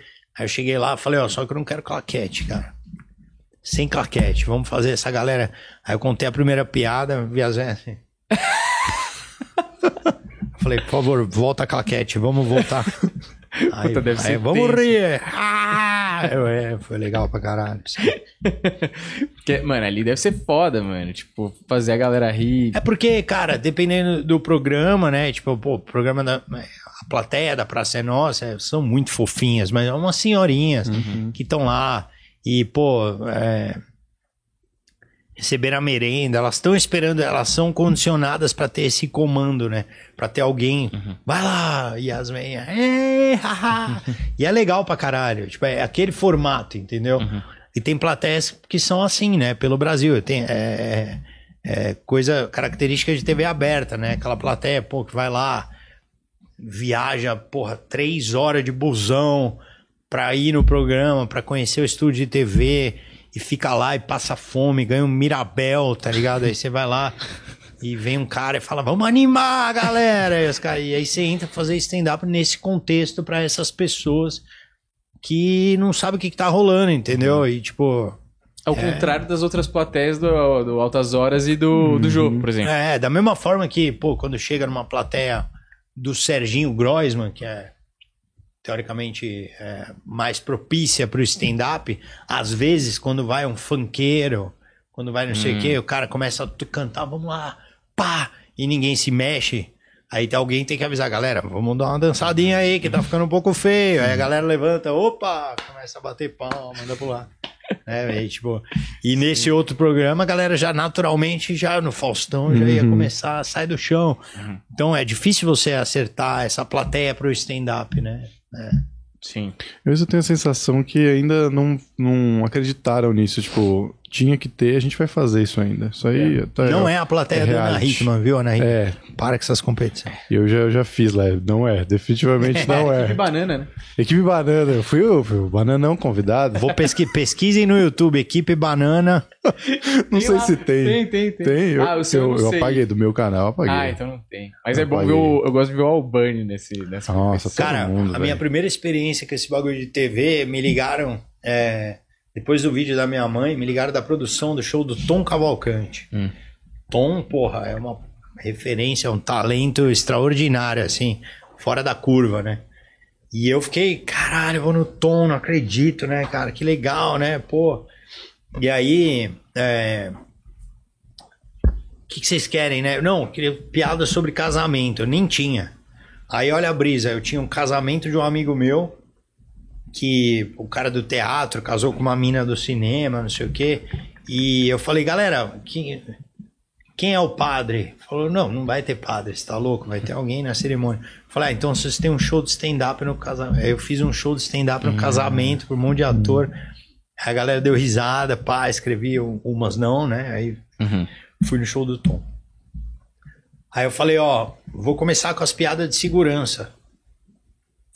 Que é essas aqui. E aí, aí o diretor falou, não. Que é aquela que eu tinha. Muitos diretores já tentaram me comer, poucos conseguiram. Era uma piada de segurança. Não, você tá louco? Vai falar isso, não sei o que. Eu falei, não, vocês cortam. Direto pro seu texto de casamento, mano. Aí eu fiz. Foi assim, acho que foram os dois minutos mais longos da minha vida antes, que ninguém ria de porra nenhuma. Aquela plateia, mano. Fria. Aí depois de dois, eu não sei como, eu acertei uma piada, a galera começou a rir e foi. Aí na edição ficou legal o bagulho. É. Aí eu aprendi a lição. Aí fui no outro dia na Hebe. Falou, ó, só faz piada da sua mãe. Eu falei, pode deixar, confia em mim. Entrei lá, muitos diretores tentaram me comer, poucos conseguiram. Ah, Começaram a rir. Aí engatei. É, aquela história do CK, né? É. Que. Você conta, conta direito essa história que eu sempre conto errado, eu reproduzo Doug- errado. o Doug- no livro do Doug Stanhope lá, que é um comediante famoso e tal, e eu acho ele muito foda, ele falou que ele foi gravar o primeiro especial dele pro Comedy Central, 30 minutos, né? Que é- ainda existe esses especiais de 30 minutos. A Netflix tem uns especiais de 30 minutos também. E o CK era meio contemporâneo da, da época dele, assim, e tal, mas ele era um pouquinho mais experiente. E aí pegaram o texto do Doug Stanhope, começaram a, a cortar todos os palavrões, não sei o que tal, cortaram um monte de coisa. E aí perguntaram pra ele até o que, que ele queria no fundo, e ele, nesse especial, é uma foto dele com um esparadrapo na boca, que ele tava se sentindo censurado e tal. E aí, tipo, ele. E era uma sequência, assim, no teatro de vários comediantes gravando meia hora. E aí ele foi gravar meia hora dele e se sentiu muito desconfortável, não foi tão bem, um monte de piada cortada, sem palavrão, bababá e tal. Aí ele tava frustrado, assim, tipo, ali atrás do, do palco. E aí sobe o CK. E o CK, mano, tipo, ele tinha um negócio de tempo também, ele tinha que fazer até 28 minutos e tal. Ou tinha que fazer um pouco mais, sei lá. E aí o CK vem e entra, mano, falando palavrão pra cacete, toda piada com palavrão, falando o diabo, assim. E aí ele, ele faz o tempo justo, assim. O Stanhope tinha que fazer, tipo, 10 minutos a mais. Aí ele chega pro CK depois e fala, mano, que te passaram um briefing diferente do meu. O meu não Sim. podia ter palavrão, não, tinha que fazer 5, 10 minutos a mais. Ele falou, cara, olha a grana que os caras estão gastando pra gravar esse especial. Eu vou fazer 28 minutos, eles precisam botar 28 minutos no ar. Eu vou falar palavrão, eles não vão cortar nada. Você acha que eles vão fazer o que agora? E aí o Stanhope falou, caralho, Uhum. você tem um ponto, tá ligado? Era isso. A experiência, né, que você foi pegando na TV. Só que é foda, porque parece que, às vezes, por mais que você tente burlar esse sistema, é sempre TV e sempre vai ser uma merda. Tem é, duas histórias clássicas de programa de TV. Uma é o Porchat no Rony Von, que é... Foi isso, o Rony lá, como é que é? É isso, É Rony. isso, Rony, que é péssimo. Ele, mano. E é o Porchat, tá ligado? Que é foda. E tem uma história do, do Osmar, do Em Pé na Rede. E o Porchat Que- é, cara, na época do stand-up que ele fazia e tal, mais frequente, ele arrebentava, né, mano? Foda. É, o cara foi no Rony Von e Ele fez stand-up pro Ronivon. Cagou, né? Não tinha plateia. Foi ele falando assim pro Ronivon. É muito engraçado esse vídeo. E eu lembro que o Ronivon, quando eu fui lá, ele deve ter falado. "Ah, Como é que é o que você faz? Eu falei, não, no show você vai ver. Ah, Você tá convidado, Rony. Cola lá que você vai. é. O, o, o Porchat não conseguiu falar não pro Ronivon, entendeu? Pô, fazer pra uma pessoa é foda. Não, não dá, Aí ele né? viajou. Tem uma história do, do Osmar, que ele tava lá na, na Hickman, né? Com todo esse contexto na Hickman. E lá eles botavam o pi, né? Quando era palavrão. Porque às vezes escapava um palavrão. E aí ele bolou um texto lá, era aquela maratona do humor, então não tinha exatamente stand-up, você tinha que fazer uma parte lá. Ele, um- ele bolou que todas as os punches terminavam em 3,14, né? Pi 3,14. No caso, ele falava o palavrão, mas tinha que botar o pi pra fazer o contexto com o que ele tava montando, né? Que é... E aí, é, ao invés de pi, ele foi lá, explicou na edição, falou: ó, preciso botem o pi quando eu for falar o palavrão. Na- Ao invés de pi, justamente nesse programa colocaram toim, boy, pó, pó, pó, tá ligado? Que pariu. Tipo assim, não precisava, velho. Eles fuderam por fuder, tá ligado? Só pra fuder. Não é possível que eles não entendam, tá Que sempre, emissora né? que é? Record. Record. Você fez alguma coisa na Record? Não, eu não confio em nada, cara. eu não gosto, eu não gosto de jeito nenhum. só por causa da igreja ou porque tem outro motivo? Cara, todo programa que eu vou na Record, eles editam as melhores piadas, cortam tudo, então Ah, eu já não vou. E já nem chamam porque eu não, não aceito. ah, tem um histórico. Não cola. E a segunda, você ia contar outra. Não, é só essas duas. é é o Porchat, eu- Ah, tá. é. Porchat e, e a do Osmar. Eu vou para as perguntas do grupo aqui, até porque tem uma pergunta aqui que eu quero puxar, que tem a ver... Ah, não, eu quero fazer mais uma pergunta só para você. É, as reuniões do Pânico, que até você citou brevemente, muita gente veio aqui e contou a sua versão.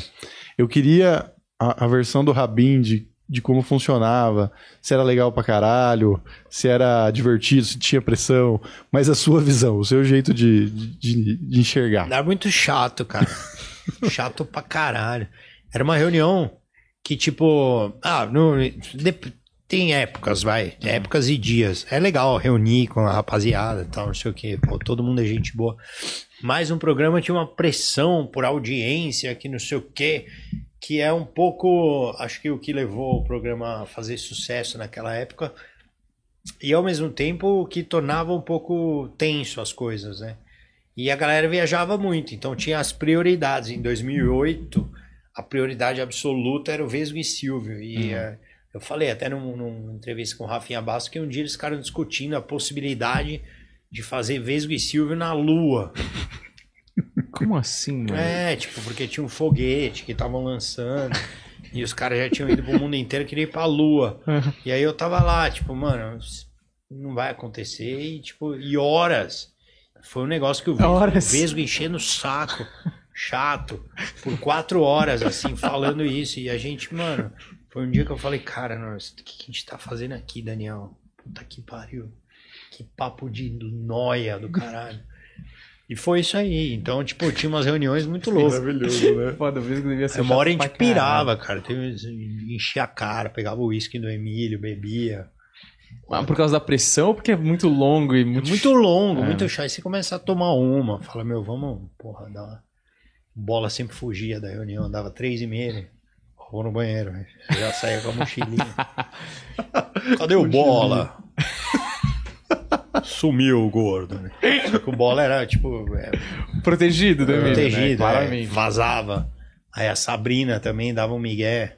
Ah, Emílio, tem que resolver para entrevistar o Cristiano Ronaldo. Eu vou ligar pra ele. Embora. Você ficou até o final? Aí eu e o Zuckerman, a gente ficava lá ouvindo as loucuras. E o Vesgo, né? Eu, Zuckerman, Vesgo, Carioca. Você, você ficou brother dessa galera. Além do ficava Daniel, tipo... Sim, porra, pra caralho. Bola, o Carioca. Ó, o próprio, próprio Emílio, né? Então, acho que, ah, enfim. O Emílio gosta muito de você. Eu gosto muito dele. A fase atual do Pânico me dis- distancia completamente deles, assim. Ah, é. de todos os comediantes. Assim, claro, tem os comediantes que trabalham lá. Mas assim essa- como na Record, eu não pisaria lá hoje. Se te convidassem lá. Não. Já convidaram, não, não, não tem como. Não é nem se fosse pra falar do seu show? Não. Não dá, na situação atual não dá. Infelizmente não dá. Ah, entendi. Cara, essa porra de política. E não é uma coisa, é, o- é o que tá sendo dito antes, entendeu? A última vez que eu dei entrevista deu merda, porque antes de eu entrar, estavam falando um bagulho que eu não concordei, e aí não tem Puta. como, cara. Ah, Puta, eu lembro entendi. disso. Puta, mas foi bem merda mesmo. É eu chegar aqui, os caras, ah, não. Máscara é uma merda, não sei o que, não sei o que lá. Aí você, Fábio Rabin, aí você, ei, você entra num contexto muito errado. Então não tem a ver. E- Então acho que deixa eles resolver as tretas deles ali. Não sei se E eu a gente é acho- muito injusto, né? Porque assim, eu assisti ao vivo esse dia, assim, por. por é, foi tipo, eu liguei lá e tava passando isso, assim. E a situação que te colocam ali é muito desgraçada. Tipo, é que, mano, o tom do programa é esse. Não dá nem pra julgar os caras porque eles fizeram o que eles fazem todo dia. Só que você tava ali numa situação que você tava defendendo o bagulho que, tipo, você era o certo no meio do monte de louco, tá ligado? É. E aí estavam. é, começaram a zoar como se você tivesse pegado pilha. Só que, mano, é que nem a Natália Pasternak no, no Jornal da Cultura, que a gente falou, como não pegar pilha, tá ligado? Olha o que vocês estão falando, velho. É, enfim, é uma viagem, né, cara? Mas, eu não, não- nem quero causar essa polêmica. Acho que deixa os caras resolver a vida deles ali e, mano, vamos ver o que, que eles vão fazer. Eu não, não entendo esse caminho É o... que eles tomaram. Eu não conheço o Emílio. Sou muito fã. Acho que é o Pelé da FM. É foda. Eu é acho foda. foda. Inclusive, Howard ele, ele ouviu o programa Teve, passado. te- teve uma coisa que me deixou muito feliz. O quê? Ele ouviu o nosso programa passado com Ah, o? Barbur. É. Como você sabe? O Bernardo me falou. Caralho, você me conta essa porra, é, eu esqueci, velho. mas ele me falou hoje Caralho. também. Eu fiquei feliz Isso que também. da hora. Legal pra caralho. É, gente, posso ler aqui o Vinícius Alexandre. Só tem ele. É, não, tem bastante gente. É, entrevista excelente, pessoal. Rabin, você é foda. Minha melhor lembrança do, comedi do Comédia MTV é o seu quadro do casal de idosos com, o Dani, com a Dani Calabresa. Ah, obrigado, mano. Pô, esse quadro foi muito legal, cara. Tava com a calabresa no camarim, pá, por isso que era muito legal. Aí a Lilian Amarante, que é uma é, diretora de TV, né, e tal, ela tem uma visão muito foda, né? Foi ela que fez eu encontrar o Mourão, que é o pior comediante do mundo e tal. Ela falou, faz um comediante stand-up ruim. Aí eu criei o personagem, que lá deu certo no Comédia MTV. E esse, ela falou, Calabresa, Rabin, faz um casal de velhos, de idosos. Aí a gente fez, tava vestido de idoso, a gente tinha uma sketchzinha, que a gente tinha uma discussão pra fazer. E aí no camarim a gente conversando, a Dani foi sair da cadeira de maquiagem e eu fui sentar pra maquiar, esbarrei nela, ela quase caiu no sofá. E a galera começou a rir, né? Aí eu falei, Dani, vem cá, me dá um tapa na cara. Ela falou, como assim? Você tá louco? Eu falei, me dá um tapa. Ela me deu um tapa, a gente fazendo velho no meio da cena. Eu falei, Dani, senta a mão no meio da cena. E ela me batia, era um casal de velho que o velho apanhava pra caralho da velha. Você tá louco? Pá, com bullying de chá na cara. e a galera ria pra porra disso. E, pô, a gente se divertiu muito fazendo. Quer dizer, eu, eu apanhava. Mas eu me divertia. Acho que é uma referência de três patetas, de ver os tapa. Eu acho tapa um bagulho engraçado. Quando é, esquetado, né? Tem algumas piadas que as pessoas fazem que ficam na sua cabeça. É uma piada que você fazia, que isso fica na minha cabeça porque ela dita muitas relações humanas. É, na piada você dizia. Acho até que eu vi você ao vivo, então acho que você tava no Nathan, você fez essa piada. Pá. Bom. É, você falava que você fazia terapia de casal, alguma coisa do tipo. E aí você e a sua mulher queriam os dois o melhor para a relação. Só que vocês acreditavam que por caminhos diferentes vocês chegar nessa, nesse lugar. E aí você fazia é, a comparação com a política. Que muitas vezes as pessoas acreditam que todo mundo quer o melhor da nação e que as pessoas estejam bem. Ou pelo menos a gente parte do pressuposto que, independente da sua ideologia, você tá tentando racionalizar a situação social de uma forma que todos fiquem da melhor maneira possível. E pessoas acreditam em maneiras diferentes. Às vezes essa, essa maneira é estúpida, essa maneira é, é completamente irracional e é foda. Mas eu, a- apesar da gente estar polarizado pra caralho, eu, infelizmente, infelizmente, sei lá, eu realmente acho que tem gente que acredita na estupidez que fala, tá ligado? E, enfim, se você espera que pelo menos eles estejam acreditando que aquilo é real por um bem maior, ou não por um- uma grana, né, que realmente Sim. vira um negócio meio sujo, eu acho que é possível, tá ligado? É foda, né, cara? Porque, é, pra falar a verdade, assim, tipo, eu. É, passado a raiva, né? De, de você ter que explicar dez vezes a mesma coisa pras pessoas, uma hora você desiste, né? E aí, pô, você não tem nem conversa, né? Então, acho que quando a pessoa vem com algum grau de, de abertura, você consegue conversar. Agora, tem gente que, pô, não tem. Tem, tem os ignorantes, né? Que o cara vem, pá, te atacar com alguma coisa nada a ver, sabe? Uhum. E aí foda-se. E tem também pessoas que eram do meu círculo de amizades que eu nunca mais falei, assim, que tipo, falei, puta, porque eu não consigo aceitar o cara como ser humano, aceitar isso, entendeu? Então, beleza, tipo, o cara gosta, o cara vai no meu show, não sei o que, não sei o que lá, ou o cara é, pode ter uma relação, encontrar um cara que, que apoia e, tipo, sou super cordial, a gente conversa, não sei o que, mas pode ter certeza que não vai. Não, não existe uma, uma possibilidade de aproximação humana, entendeu? Com, com relação a isso. Então, é eu prefiro Se- me afastar. Mas se eu tivesse que apostar, é... assim, eu não conheço o Emílio, é isso que eu ia falar. Mas se eu tivesse que apostar, se eu pudesse entrar no cérebro do Emílio, independente de se ele acredita ou não, a parte política da coisa, eu acho que no fundo, fundo, o Emílio tá bem triste de fazer aquele Manhattan Connection no crack que ele tá fazendo lá. Porque eu acho que no outro formato ele era muito mais feliz. Eu, eu acho, assim, isso é uma opinião Eu pessoal. Agora que ele assiste a gente, de repente ele me manda um WhatsApp. Ele assiste a gente. eu, eu não- eu disse que ele assistiu, eu não disse que ele continua Eu tô assistindo. brincando. Mas eu, eu. É que também eu, eu vejo ele meio tipo, cara, esse cara é muito foda, então. Talvez eu Uhum. queira acreditar nisso. Sim. Ó, eu tô vendo aqui as perguntas do grupo, tem bastante. É difícil, né, cara? Polarizou muito. É que nem, pô, eu, sou, eu gosto de surf.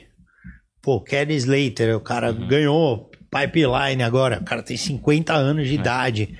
Caralho, mano. Porra, o cara é antivacina. Ah. Mas é, o cara tem. Porra, ele é, ele é, ele é um. Ele é o atleta do século, tá ligado? Junto com Pelé e só, provavelmente. Ele, o cara ganhou 11 vezes um campeonato mundial. Tipo, ele. Hum. É, é, o- o- com 50 anos, ele ganhou de cara de 20 pipeline.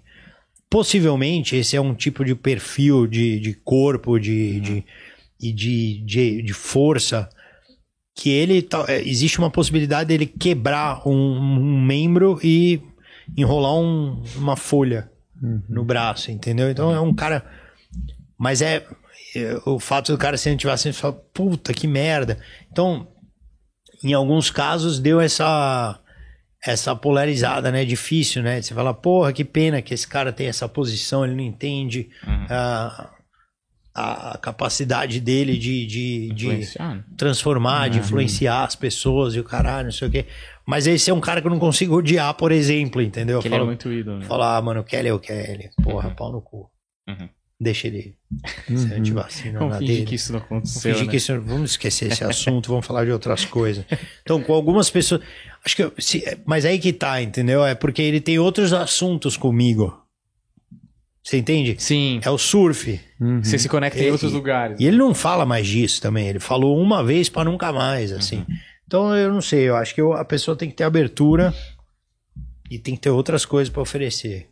Agora, o cara que é contaminado, ficar falando disso. É, Tipo, tem uns eu. caras viciados, não, tem uns caras viciados. Real. Não é, e vira o motivo da vida do cara, né? Realmente ele acha que ele, ele está a par, né, de uma grande conspiração que todo mundo está perdido e tal. Mas enfim. Uma primeira pergunta era como você vê essa eterna polarização política, já que você já fez zoeira com os dois lados.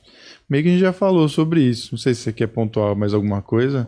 Você vê mudança nas gerações de stand-up? Eu acho que é, nas gerações de stand-up eu não sei. Eu acho que a maioria do stand-up eu acho que tem uma, uma, uma visão bastante crítica, assim. Eu acho que ainda tem uns poucos, algo- poucos comediantes que defendem o absurdo. E, mas, enfim, respeito muito, mas de muito longe. Mas respeito bastante, mas de muito longe. Nunca iria no Instagram de um deles falar, ô, você tá viajando. Que eu acho que isso também é o cúmulo do pau no cu, sabe? Tipo, mano, pera aí. O cara tem a opinião dele, por mais errada que seja, eu não vou no perfil do cara, ei, porra. Não, isso aí eu já acho que é falta do que fazer. Tenho uma família pra cuidar, não vou cuidar do comediante, né? Então, cada um que cuida da sua vida. É, mas eu acho que ah, provavelmente quanto mais político fazendo merda, mais, mais piada a gente vai ter. Esse é o lado bom. né? Acho que não precisava morrer tanta gente. Isso deixou as coisas mais pesadas, sem dúvida. Deixou todo mundo mais triste, inclusive eu, inclusive todo mundo. Todo mundo é humano, né? Não tem como você não se sentir tocado pelo que aconteceu. Aliás, tem, se você for um puta do pau no cu, você não vai sentir nada. E aí é melhor, é mais fácil viver assim. Mas acho que é, quem vier, cara, vai ser bom pro comediante fazer piada, entendeu? Só que vai ser ruim pro Brasil. Então, tipo, a gente sempre consegue, sempre tenta enxergar o lado engraçado, o lado bom das coisas, por mais difícil que seja. E essa é a nossa missão, a gente vai continuar fazendo isso. É, esse papo sério que a gente teve aqui sobre política, se eu subo no palco e faço isso, eu sou vaiado. Então eu tenho que falar sempre em forma de piada, fazendo aquela plateia dar risada. Então, é, quanto mais caricato, debilóide e atrasada e, e a opinião do político, mais engraçado, mais é, é, carta na manga a gente tem pra fazer piada sobre o político. Eu fico pensando, né, que a gente meio que não tem muita alternativa, né? Ou vai ser uma merda ou a outra merda.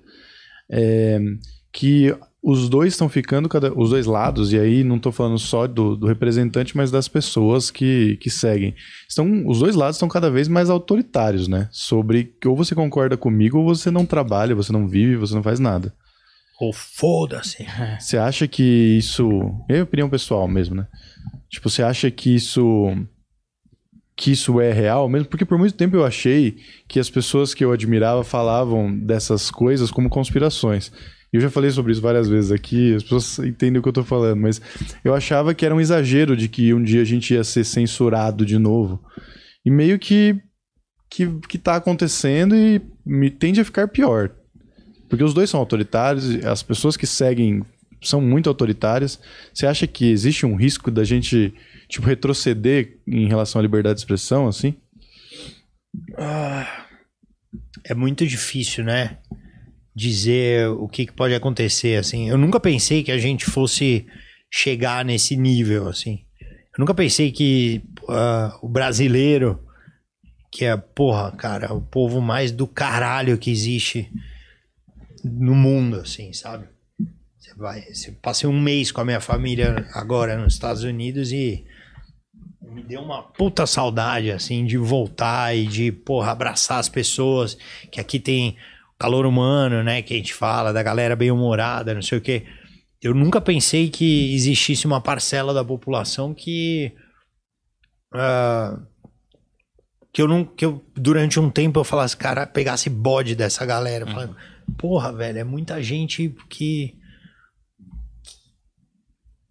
que é muito insensível, cara. E que merda, né? Então, eh, isso me assustou muito. E acho que ah, a polarização, ela vem como uma, o outro lado vem como uma resposta, uma negação a isso que tá acontecendo, entendeu? E é isso, né, cara? É um bagulho muito absurdo. Se você pegar pra pensar cinco anos atrás, pichuleco do Lula, o Brasil inteiro, a Globo perseguindo, todo mundo perseguindo o Lula, né? Que os bolsonaristas falam, a Globo persegue o Bolsonaro. Era com o Lula, né? Lembra os, os vazamentos de esgoto, o Lula ali.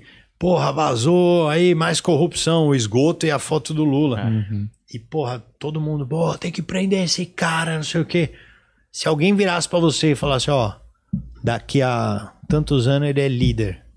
Você fala, mano, você é- de que manicômio você saiu?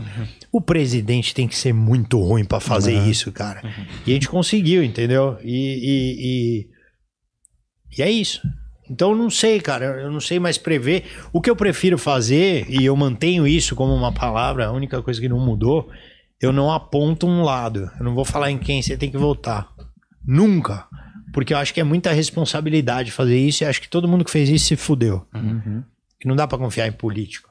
Mas o presidente que tiver lá, eu vou zoar. E, e eu, como ser humano, nunca fiquei tão indignado na minha vida do que com esse atual que tá aí. É isso que eu posso falar. Tô, tô, Maravilhoso. Tô bem contigo. Só isso. Mas, tipo, é, não, não, não sou esse cara, tá ligado? É, estudei por. Eu tenho um voto que eu não, eu não sei em quem que eu vou votar pra te falar, mas eu sei em quem que eu não vou. É, uma coisa que o Rabin falou Total. que eu lembrei uma coisa, que inclusive teve uma época da sua carreira que eu falei, ah, o Rabin vai, vai por aqui, ó. Que é o Bill Maher, que é um comediante político? Bill. Tô brincando. o Bill Maher, ele ele falou uma vez que na época da eleição da Sarah Palin com McCain contra o Obama, ele fala no, no show dele, ele fala assim, ah, porque os, tem alguns comediantes falando, ah, ou comediantes ou jornalistas, falando, é, pelo menos se a Sarah Palin, que era uma vice-presidente que dava umas declarações um pouco, assim, burras, e os caras falavam, os jornalistas falavam, ah, pelo menos os comediantes vão ter trabalho farto, né? E aí ele fala, a gente pode tomar essa pelo time, sabe? Uhum. Vamos eleger o lado esperto e a gente é competente o suficiente pra conseguir tirar risada de qualquer lugar. E eu, eu acho que é isso, sacou? Tipo, é lógico. Quanto mais debilóide for, é mais fácil a gente tirar a graça e tal. Mas assim, como cidadão, é óbvio que a gente quer o melhor lá. E se o cara for melhor, a gente vai achar graça também. Sim, né? eu não vou votar no cara pra. Exato, é. Ah, Senão eu votava de novo. No... Exato. Botava o outro, o outro. Mas de não uma votava maneira. de novo, não. Parece que eu votei no Bolsonaro. Não votei. Não votei. Mas votava pra ficar de novo o Bolsonaro. Sim, mas de uma maneira Eu não geral. votei por questões judaicas nesse cara. é, bem sério isso aí. Bem, bem real também, né, velho? Eu não votei por, por instinto. Mas de uma maneira geral, eu acho que é, é- é essa posição mais equilibrada, a posição mais sã, no final das contas, e, e é, a- é a posição que mais vai penar. Porque o cara que tem um lado, ele ganha ou ele perde. O cara que tá no meio, ele. ele fica meio assim, né? Não no meio no sentido de em cima do muro, mas insatisfeito com qualquer lado que ganhar, porque não concorda com nenhum dos extremos. Porque o extremo é burro, cara. Uhum. Isso é muito claro, né? É. Tipo, é é muito doido quando a galera vem ofender a gente, assim, que tá em cima do muro e achar que a gente tá errado. Cara, é- é- a metáfora, né? Estamos em cima do muro, a gente consegue ver os dois lados, é bem isso, tipo. Realmente, cara, a gente tá vendo que é uma merda aqui, uma merda aqui. Não é porque eu não concordo com você que eu sou do outro lado, como você quer fazer parecer, tá ligado? É. E o fato é que, assim, né, a Hillary Clinton é tão ridícula que preferiram votar no Trump. E o Trump foi tão ruim que preferiram votar num cara que. hum, Você acha que o humor ficou raso? Pois antes tinha aqueles dois segundos antes de sacar a piada. Hoje em dia o punch dá pra sacar só na premissa. Talvez ele tenha visto muito stand-up. É. Não, não, o humor não ficou raso. Eu acho que, cara, são, as fórmulas elas vão ficando mais batidas, né, cara? Quanto mais tem, mais batido fica e mais difícil de você fazer fórmulas novas, né? Por isso que eu acho que também, pô, pra mim, eu quero muito que entre um, um político, por mais caricato que seja, que faça menos merda. Porque pra esse assunto parar de dominar a minha cabeça, porque senão fica uma merda. Tem comediantes que eu vejo que tentaram seguir até o mesmo formato, de fazer muita piada com política. E às vezes eu não consigo ver o cara, porque você entra no cara é tipo, ó, Bolsonaro na ONU, Bolsonaro na Amazônia, Bolsonaro vai ao banheiro, Bolsonaro é, falando sobre, sei lá, o nordestino no pau de arara, Bolsonaro não sei o quê. Toda hora o cara faz uma merda, então toda hora tá te dando um texto. Só que se você seguir isso, o seu canal fica isso. E já aconteceu isso comigo. Tanto pra Lula quanto pra Bolsonaro. E aí é uma merda, cara, porque eu, me, eu pego raiva de mim. Eu sei que tem uma galera que gosta. É aquela coisa, né, cara? É, é, é o. Você deixa o público decidir quem você é ou você Uhum. vai tentar descobrir a sua essência pra ver se. Enfim, o objetivo principal é fazer as pessoas rirem. Então, acho que não, não adianta ficar só arrumando treta e também seguindo a mesma fórmula. Eu não sei, não perguntou nada sobre isso. Na verdade, eu comecei a falar, né? Eu tô um pouco cansado. Já, já explicando, eu surfei hoje o dia inteiro no Guarujá. Fazia muito tempo que eu não surfava, porque a minha esposa pegou Covid. A gente foi para os Estados Unidos, ia para Costa Rica, levei prancha para Orlando. Caralho. Minha mulher pegou Covid. Ai. Aí, mano, fiz o que é certo. Falei, fica aí você, eu vou surfar. não, fiquei lá cuidando dela, não surfei.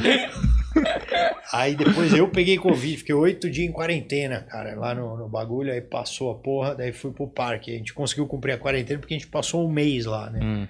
Pegamos a Omicron. E aí eu tava nessa nóia, precisava surfar, surfar. Aí hoje surgiu uma oportunidade de fazer um bate-volta. Eu fiquei cinco horas na água, no mar. Então a minha cabeça não tá muito, tipo. Tá tudo bem. Tô total pensando no. Mas, ó, tá acabando aqui, porque, ó, tem duas perguntas que fizeram aqui. é, que você já tinha respondido, que era a questão do Rafinha e a questão da TV. E, e tem uma questão aqui do desafio também, de fazer show para que ele fala de fazer show para convertido. Na verdade, ele falou do desafio que é constante mesmo, porque você se desafia como comediante. Então, acho que essas aqui a gente passa. Eu só vou fazer a última pergunta, que, mano, ela não veio realmente aqui, tá? Só tem o, tipo, come- o comecinho, mas eu consigo imaginar o que, que ela perguntou aqui e eu vou complementar com uma pergunta que eu tinha escrito aqui. É, ela pergunta é, sobre é, o que aconteceu com a Camila e se isso aproximou mais vocês. E a minha pergunta é o seguinte: eu também tenho filho e, e eu sei o quanto é difícil ficar longe. Inclusive, hoje ele tá Porra. em casa e, tipo, essa semana toda eu vou estar gravando a semana toda, não vou estar conseguindo ficar com ele. E ainda merda, cancela, eu sou cara. pai divorciado. Então, merda. entende? O dia que eu tenho com ele é o dia que eu puta, quero muito estar com ele, porque senão ele vai estar com a mãe e não tá comigo, Sim. entendeu?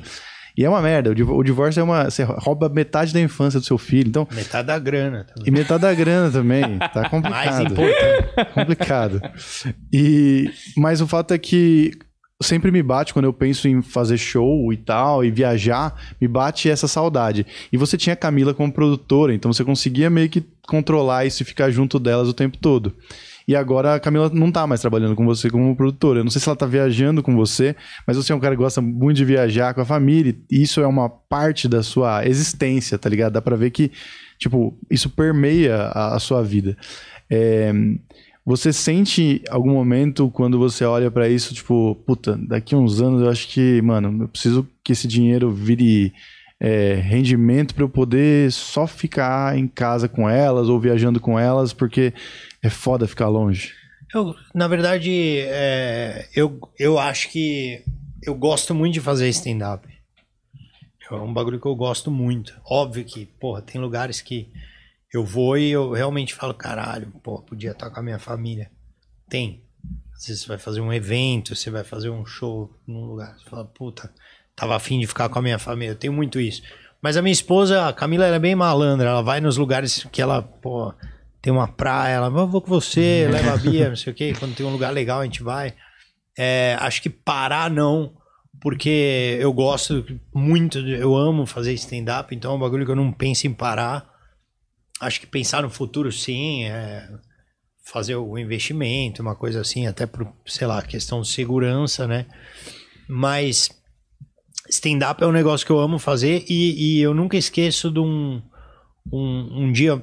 Eu, eu conversei, acho que foi com a, uma, nossa terapeuta de casal. Porque a gente tem uma coisa meio complicada, porque trabalha em casa, né? O comediante fazendo piada.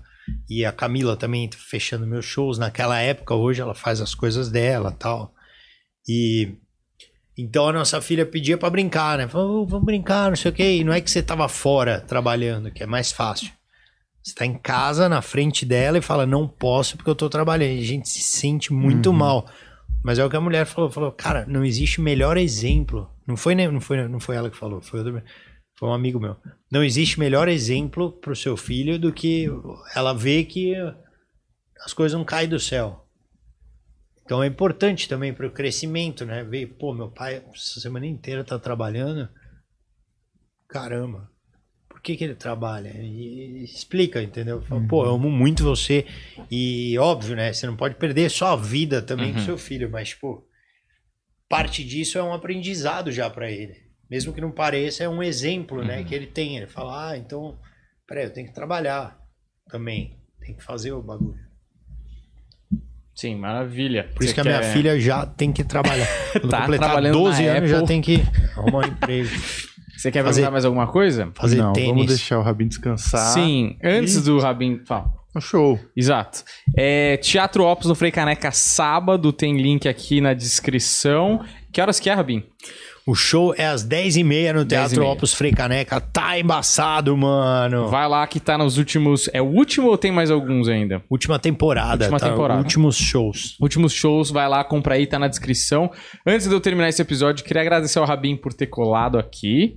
Mas isso, é, o agradecimento de você vir aqui é muito menor do tudo que você fez. Porque é, eu, quando a gente conversa com os comediantes mais velhos, a gente ficou muito próximo do Oscar Filho, que é um comediante também da primeira geração e tal. E eu acho bizarro como eu tive que explicar pra ele mil vezes.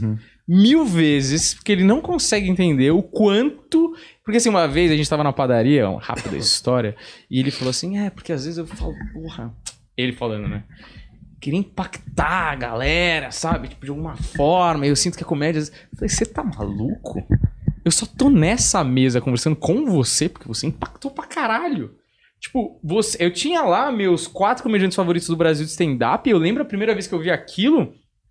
Aquilo explodiu minha mente de um jeito que abalou minhas estruturas por anos até eu tomar uma decisão de falar, cara, quer saber, vou sair dessa porra da faculdade de Direito, me formo aqui, dou diploma pros meus pais, foda-se. Eu vou correr atrás disso aqui. Os- O que os caras estão fazendo ali é mágica, entendeu? Tipo, e é E mágica... teve muita gente que virou mendigo Não, por causa total, total. Mas, mas a questão não é essa. A questão é que, independente se o cara virou um comediante ou se o cara se entreteve ali pelos 12 Sim. minutos, é, eu acho assim. Eu vejo pela galera que acompanha a gente, fala, porra, fico mal feliz de ver o vídeo, ou da, da entrevista, ou do stand-up, ou o que seja, que parece uma coisa banal, fútil, babaca e tal. E não é, né? É, como sempre aquela história lá do, tipo, que eu contei essa história mil vezes, mas só porque tá meio que em voga hoje falar disso. É, tem um livro do Vitor Frankl chamado Em Busca de Sentido, que, que, que ele foi um prisioneiro no holocausto e tal, e ele fala que tinha... Você quer falar sobre o holocausto no podcast? É isso. Hoje. Mas eu vou falar, eu vou falar de um, de um bem colocado. Até que tá quente. É, até que tá bombando. E ele fala que os alemães eles colocavam os judeus pra fazer peças de teatro. E os judeus e aí eles colocavam alguns judeus pra fazer a peça de teatro para os alemães assistirem e se entreterem. E eles abriam a possibilidade dos judeus prisioneiros que não estavam na peça de irem assistir.